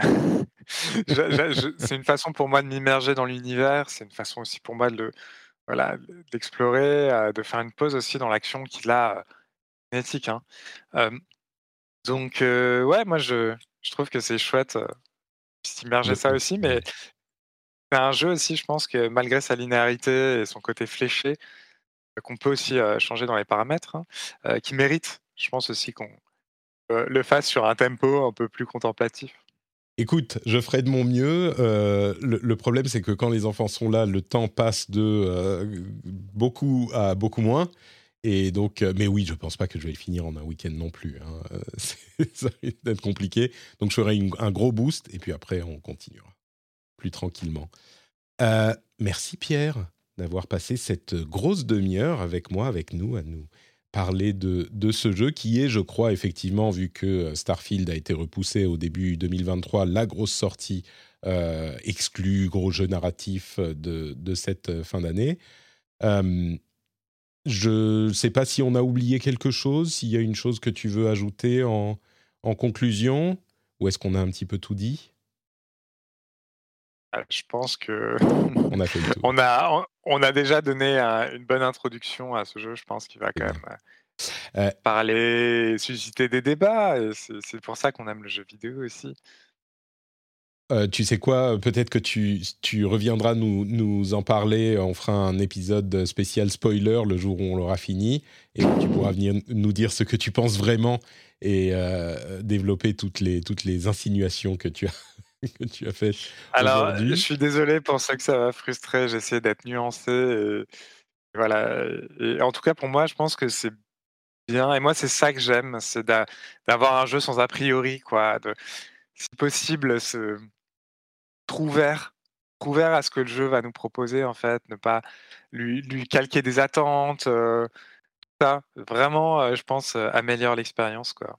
Ah mais je suis complètement d'accord et je suis sûr que ceux qui veulent en savoir plus avant de, de lancer le jeu ou pour se décider à l'acheter ou non auront des moyens d'avoir euh, ces informations-là. Moi, je suis un grand partisan de la découverte d'une œuvre euh, avec aussi peu de d'informations que possible. Donc euh, non, non, moi je suis, c'était parfait, c'est juste ce qu'il fallait. On a dit que tu étais euh, donc sur Pixel. Euh, Est-ce que tu peux nous dire où on peut te retrouver du coup sur Internet en général si les auditeurs veulent, veulent aller te dire bonjour? En plus du site du Monde, euh, la rubrique Pixel, euh, vous pouvez me retrouver euh, sur, euh, sur Twitter. euh, euh, mon pseudo, c'est Pierre 3D. Pierre 3D, donc euh, technologie de pointe euh, pour le pseudo de Pierre. Voilà. Euh, on sent que c'est un. J'ai peut-être dit d'ailleurs la dernière fois que tu étais dans l'émission, on sent que c'est un pseudo qui a été euh, qui a été devisé il y a quelques années peut-être et qui est, qui est resté. L'année meilleur. 2010, ouais. Super. Merci, merci beaucoup Pierre d'avoir été avec nous. Et puis nous, on retourne à la suite de l'émission normale. À la prochaine. Ciao Pierre. À la prochaine, merci pour l'invitation. Et nous voilà à la fin de l'émission où on parle. euh, oui, je, je remercie encore Pierre. Je viens de le faire euh, en, en vrai, mais comme il y a eu Pierre. passage. C'était formidable. Merci Pierre, tu étais incroyable. On t'aime beaucoup d'amour. C'était super sympa de ta part de, de venir nous parler de God of War. Et du coup, maintenant, le passage pour le reste de l'actualité. La, la chatroom remercie Pierre et trouve que ça a été un petit peu rapide quand même son passage, euh, vu qu'ils n'ont rien entendu. Je, je, je les comprends. Et quel spoiler en plus, franchement, c'est une honte. Et du coup, donc, euh, la suite des actualités. Euh, alors, il y a quelques petits trucs, hein, ça va aller vite, mais d'abord, euh, EA va développer des jeux Marvel, dont. Alors, il y a trois jeux Marvel qui sont en train de développer, dont un jeu Iron Man. Aura-t-on enfin un bon jeu Iron Man? C'est dingue que depuis le début du MCU, on n'ait pas eu de bons jeux Iron Man. Enfin, si, il y a Iron Man VR qui était bien. Enfin, bon, c'est un truc VR, Ouais, donc c'est euh, particulier. voilà. Euh, et ils vont développer trois jeux. Quel est ton niveau de hype pour des jeux, euh, des jeux Marvel développés par EA Il est assez bas, je vais pas te mentir. Euh, parce que les jeux Marvel, déjà de base, bof. À part, à part les Ah, Gardiens toi, de la Galaxie, à j'adore, mais voilà. Non, non, non, ça ira, merci. Euh, non, mais ah, et puis même je suis, assez étonné parce que euh, de, de- pour de ce partenariat parce que euh, Disney Star, enfin EA Star Wars, ça s'est pas très bien passé quoi. Il y a pas eu, il y a eu beaucoup de, il y a eu beaucoup de jeux qui ont eu des problèmes, les ventes n'ont pas été folles. Donc je suis presque étonné que Disney signe un accord avec euh, EA pour euh, des jeux Marvel quoi. Mm. Donc, je, je pense qu'ils ils ont dû leur faire un business plan imparable avec des, des, des propositions de jeux euh, probablement très sexy, j'espère en tout cas. Donc voilà, j'attends de, ouais, j'attends de voir, mais je suis pas, euh, voilà, Ouais, Je comprends. mon niveau de hype, comme tu dis, il est assez bas, quoi. Tu, tu dis, euh, ça s'est pas bien passé, tu oublies Star Wars Jedi. euh, Star Wars Oui, Jedi. c'est vrai, vrai, merde, ça s'appelle? C'est Star Wars Jedi. Fallen Order. Fallen Order. Fallen Order, c'est ça. Dont d'ailleurs, EA disait on a un, un jeu majeur avec une IP majeure qui arrive au début de l'année prochaine. Et euh, selon Polygon, ils pensent que ça serait a priori Star Wars Jedi euh, Survivor, euh, Suite. Qui, qui, qui est la suite de Fallen Order, qui pourrait arriver du coup avant fin mars euh, 2023. Ce serait surprenant qu'ils n'en aient pas encore parlé, mais peut-être qu'il y a les Ah Game ouais, qui arrivent. Peut-être que Jeff Keighley est allé voir, euh, comment il s'appelle, le, le Suédois qui était à la tête de DICE, qui est maintenant euh, chef de EA, je sais pas. Patrick Söderlund, un truc comme C'est ça, je sais plus. ouais, qui allait le voir. Eh, tu voudrais pas euh, montrer Survivor à- au, au Game Awards C'est possible. Mais, euh, Possible. mais oui, mais du coup, ça dépend qui les fait, ces jeux Marvel. Alors, euh, le Iron Man, c'est Motive qui est dessus. Euh, peut-être que, euh, peut-être que, que Respawn va se charger d'un des jeux, tu vois. Il y a... Motive, ils ont fait quoi déjà tu, Si tu peux me remettre, j'ai un trou de mémoire. Alors Motive, ils ont fait des Tu- jeux pour euh, Electronic Arts qui sont euh, des jeux vidéo auxquels on joue avec des claviers ou des souris. Tu sais pas non plus, merci. je me souviens plus de ce Bon. qu'ils ont fait, Moti. Ouais. Mais, mais c'est un nom que je connais. Euh, donc, il est euh, Motive aussi, mais je, je me souviens plus ce qu'il Attends. Motive Games Developed. Ils ont fait Star. Ah bah c'est Battlefront 2, tu vois. Et Squadrons, qui est bien. Euh, et ils, ils font Ah, le ouais. de Dead Space. Ouais, c'était ok, Squadron, ouais, c'était ok, c'est vrai. Tu vois Donc, euh, Hmm. bon, écoute, on verra. On verra. Euh, Hearthstone a annoncé une nouvelle extension qui est basée sur le Lich King sur Arthas. C'est comment il s'appelle déjà l'extension? C'est pas Rise, c'est euh, March of the, Lich King euh, avec un trailer qui est surprenant pour Hearthstone. C'est un vrai trailer, euh, un vrai trailer euh, cinématique dans le style de Hearthstone, mais c'est pas genre une chanson débile ou un truc comme ça. C'est un truc épique. Euh, donc ça, ça arrive euh, le 6 décembre, cette extension. Euh, je vais reparler d'Evil West. Evil West, plutôt, qui nous a euh, encore euh, envoyé, qui nous a encore donné un trailer. Ça, je pense que c'est un jeu qui pourrait potentiellement te parler. Il arrive le 22 novembre, donc c'est bientôt. J'y ai joué même, donc euh, je peux t'en parler. Ah, tu as joué? Ah, peut-être que tu en as déjà J'y parlé. ai joué à la de même, Games- mais J'avais joué à la Gamescom. J'y ai joué à Ouais. la Gamescom. C'était, je me souviens plus. C'était pas trop mal, non? C'était sympatoche. C'était super, franchement, j'ai trouvé ça Ouais. très très cool. Son, son, son, son, son seul défaut, c'est qu'il sort euh, une, deux- une semaine après God of War. Quoi. Parce Mhm. que le, clairement, c'est très inspiré en termes de gameplay de God of War. Mais par contre, il y a le côté euh, TPS euh, hyper nerveux, euh, Far West un peu, euh, le Far West fantastique, enfin, ouais, fantasy, on va dire, ou dark fantasy, hor- même voire horrifique, qui, est- qui, est- qui a l'air assez chouette. C'est, en tout cas, moi, mon- j'ai passé une demi-heure dessus et je me suis vraiment beaucoup amusé dessus. Quoi. Je, je- je suis content de l'entendre parce que ça fait un moment que je le suis et le, le, Ouais. le style euh, du jeu a l'air euh, sympa, genre dans son gameplay. Et puis le, le style euh, artistique et la narration, la, la proposition artistique a l'air très cool aussi. Donc, Ouais, je suis très curieux de voir. Non, je pense que ça, ça a un gros potentiel ce jeu. T- donc un, tu l'as dit, hein, mais un TPS dans l'Ouest américain de, de, enfin du le Far West quoi, euh, mais avec euh, des, des vampires et des, Des vampires, et des monstres, voilà. Et un gameplay un peu à la God of War avec, euh, avec quand même pas mal de corps à corps, mais aussi quand même un système de, bah, de, de tir euh, à distance qui est, qui, est, qui est pas mal, mais une progression très God of War avec des, des, énigmes. C'est vraiment l'action-aventure. D'accord. Le 22 décembre euh, sur console et PC, sauf sur Switch. Euh, Bon, c'est pas très surprenant. Euh, pardon, j'ai dit 22 Ouais, donc il décembre. sort, il 22 sort quand novembre. même un mois après God of War, il sort pas juste après. Non, non, c'est 22 novembre en fait. Donc euh, oui, c'est c'est 10 Ah, jours 22 après. novembre. Ouais, ouais, ouais, Ah oui, suis 10 jours après. Ouais, ouais, chaud. Euh, et sur le Game Pass, on a euh, deux surprises pour le mois de novembre. On a d'une part euh, Vampire Survivors. Alors c'est un jeu qui est à euh, 3 euros hein, sur Steam, dont on a parlé en début d'année.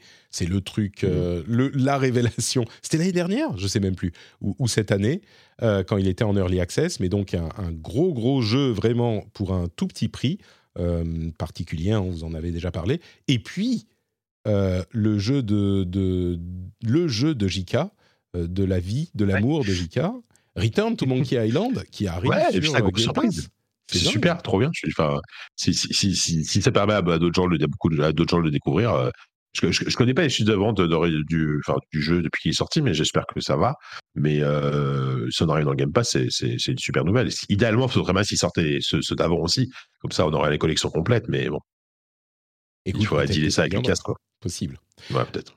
Euh, c'est sur euh, PC, console et cloud, euh, Return to Monkey Island. Vampire Survivors, on me dit dans la chatroom qu'il est à 5 euros aujourd'hui. Ça, sorti d'Early Access, il est passé de 3 à 5. Tu vois, c'est Il a un le- tout petit a- peu augmenté. Ouais. Il a mis le, là, il, il a fait comme Sony, tu sais. Il s'est dit, ah, on va bien les arnaquer. machin. Et, 5 moi, euros. je, et je pense, alors, je, euh, je, euh, je sais pas si c'est une personne qui développe le jeu, mais si Oui. c'est le cas, le, le mec doit être riche, hein, parce que je Ah non, crois mais que le jeu cartonne. Surtout à ce prix-là, il a dû en vendre un paquet, quoi. Ah non, non, non, mais il est, lui, il a plus de problème, tu vois. Lui, c'est garanti que Ouais. euh, ça, ça va très, très bien. Dans... Au niveau financier, en tout cas, a priori, il est, il est Il tranquille. le, le- euh, le bon compte. quoi. Euh, donc euh, voilà pour le Game Pass.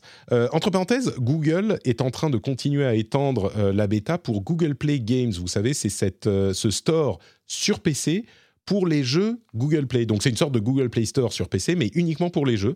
Alors il y a quelques jeux en test aujourd'hui. Il, euh, sera disponible aux US, au Canada. Les jeux qui sont euh, disponibles aujourd'hui, c'est pas des trucs euh, moi, j'attends en fait l'arrivée de ce truc avec Wild Rift pour peut-être enfin pouvoir y jouer à la, à la manette. Peut-être qu'ils implémenteront ça enfin quand ça sera arrivé, s'ils sont partenaires. J'avais cru comprendre que peut-être ça serait le cas.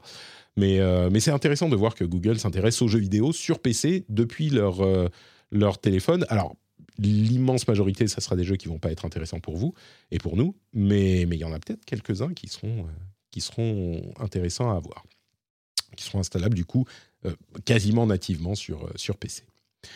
et puis il y a quelques trucs un petit peu divers, tout le reste de l'actu. D'abord, je ne sais pas si ça fait trop insider baseball, inside baseball. T'as vu ce qui s'est passé avec Nibelion, Nibel? Ou, pas du tout?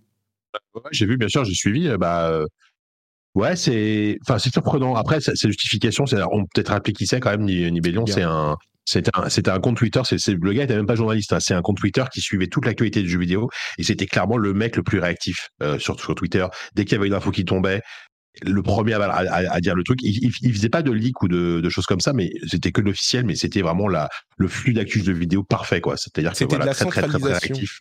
C'était de la centralisation, des infos, les news très vite, et en plus, il résumait dans le tweet les infos essentielles qu'il y avait dans le press release, dans l'article. Ou...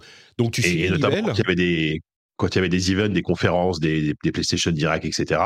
Il était au taquet quoi pour pour balancer les trailers, etc. Donc c'était chouette. Et en fait, il a essayé d'en vivre dans le sens où il avait lancé un Patreon, je crois, euh, pour euh, montrer qu'il va vraiment pouvoir un petit peu vivre de ça. Et ça a pas, apparemment, ça a pas pris. Et, euh, et puis derrière, il a justifié aussi le fait que Twitter se fait racheter par Elon Musk et que ça, ça, ça, le, ça le rassure pas trop pour dire bah j'arrête, j'arrête mon activité quoi. Mais j'arrête. C'est dommage. Hein, après, pour, euh, voilà. pour, vous donner une idée, il, il, a 440 000 followers sur Twitter quand même. Hein. C'est pas rien. Euh, ouais. 440 000 followers ouais. et c'était vraiment l'une mmh. des sources principales euh, du, du, d'informations sur Twitter. Le, le mec que tout le monde suivait. Moi, ça m'a, ça m'a un peu fendu le cœur parce que tu as l'impression qu'il va pas bien lui. Euh, tu vois, dans son message, ouais, ouais, ouais, clairement, tu sens que c'est et, regret, et c'est con parce que il est, il était tellement, enfin, il a tellement de popularité, tu peux toujours en faire quelque chose. Il a décidé de faire un Patreon avec euh, juste pour qu'on le soutienne et pour euh, avec une, une, une update hebdo qui, avait, qui apportait pas grand chose, franchement il serait lancé sur YouTube ou sur Twitch ou un truc, je suis sûr qu'il aurait pu euh, transformer sa popularité en autre chose. Et là, il a dit, bon non, ça va pas marcher, donc j'arrête. En plus, euh, Twitter, je suis inquiet pour la plateforme et je suis que dessus. Et...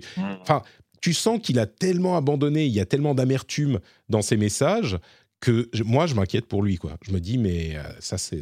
Je suis pas du tout professionnel, j'en sais rien, mais j'ai l'impression que qu'il est qu'il est déprimé, quoi.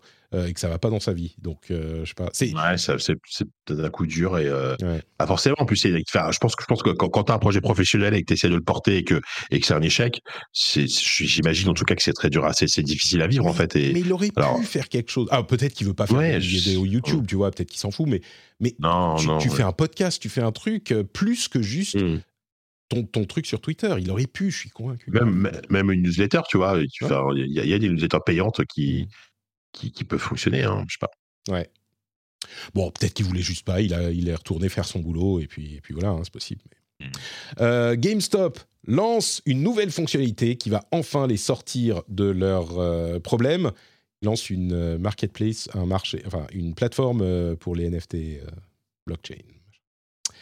Euh, meilleure nouvelle, une association, euh, pardon, une association, une étude euh, a montré le, alors c'est une étude, hein, il, y en a, il y en a beaucoup, mais a montré qu'il y a une corrélation, une association entre les euh, performances cognitives chez les enfants et le fait de jouer aux jeux vidéo. C'est-à-dire que plus on, joue, on joue aux jeux vidéo, euh, les enfants qui jouent beaucoup aux jeux vidéo ont de meilleures performances cognitives euh, dans les tests qu'ils ont faits. Alors, on ne sait pas si c'est les enfants qui ont de meilleures performances jouent plus aux jeux vidéo ou le contraire, donc on ne sait pas s'il y a causa causalité.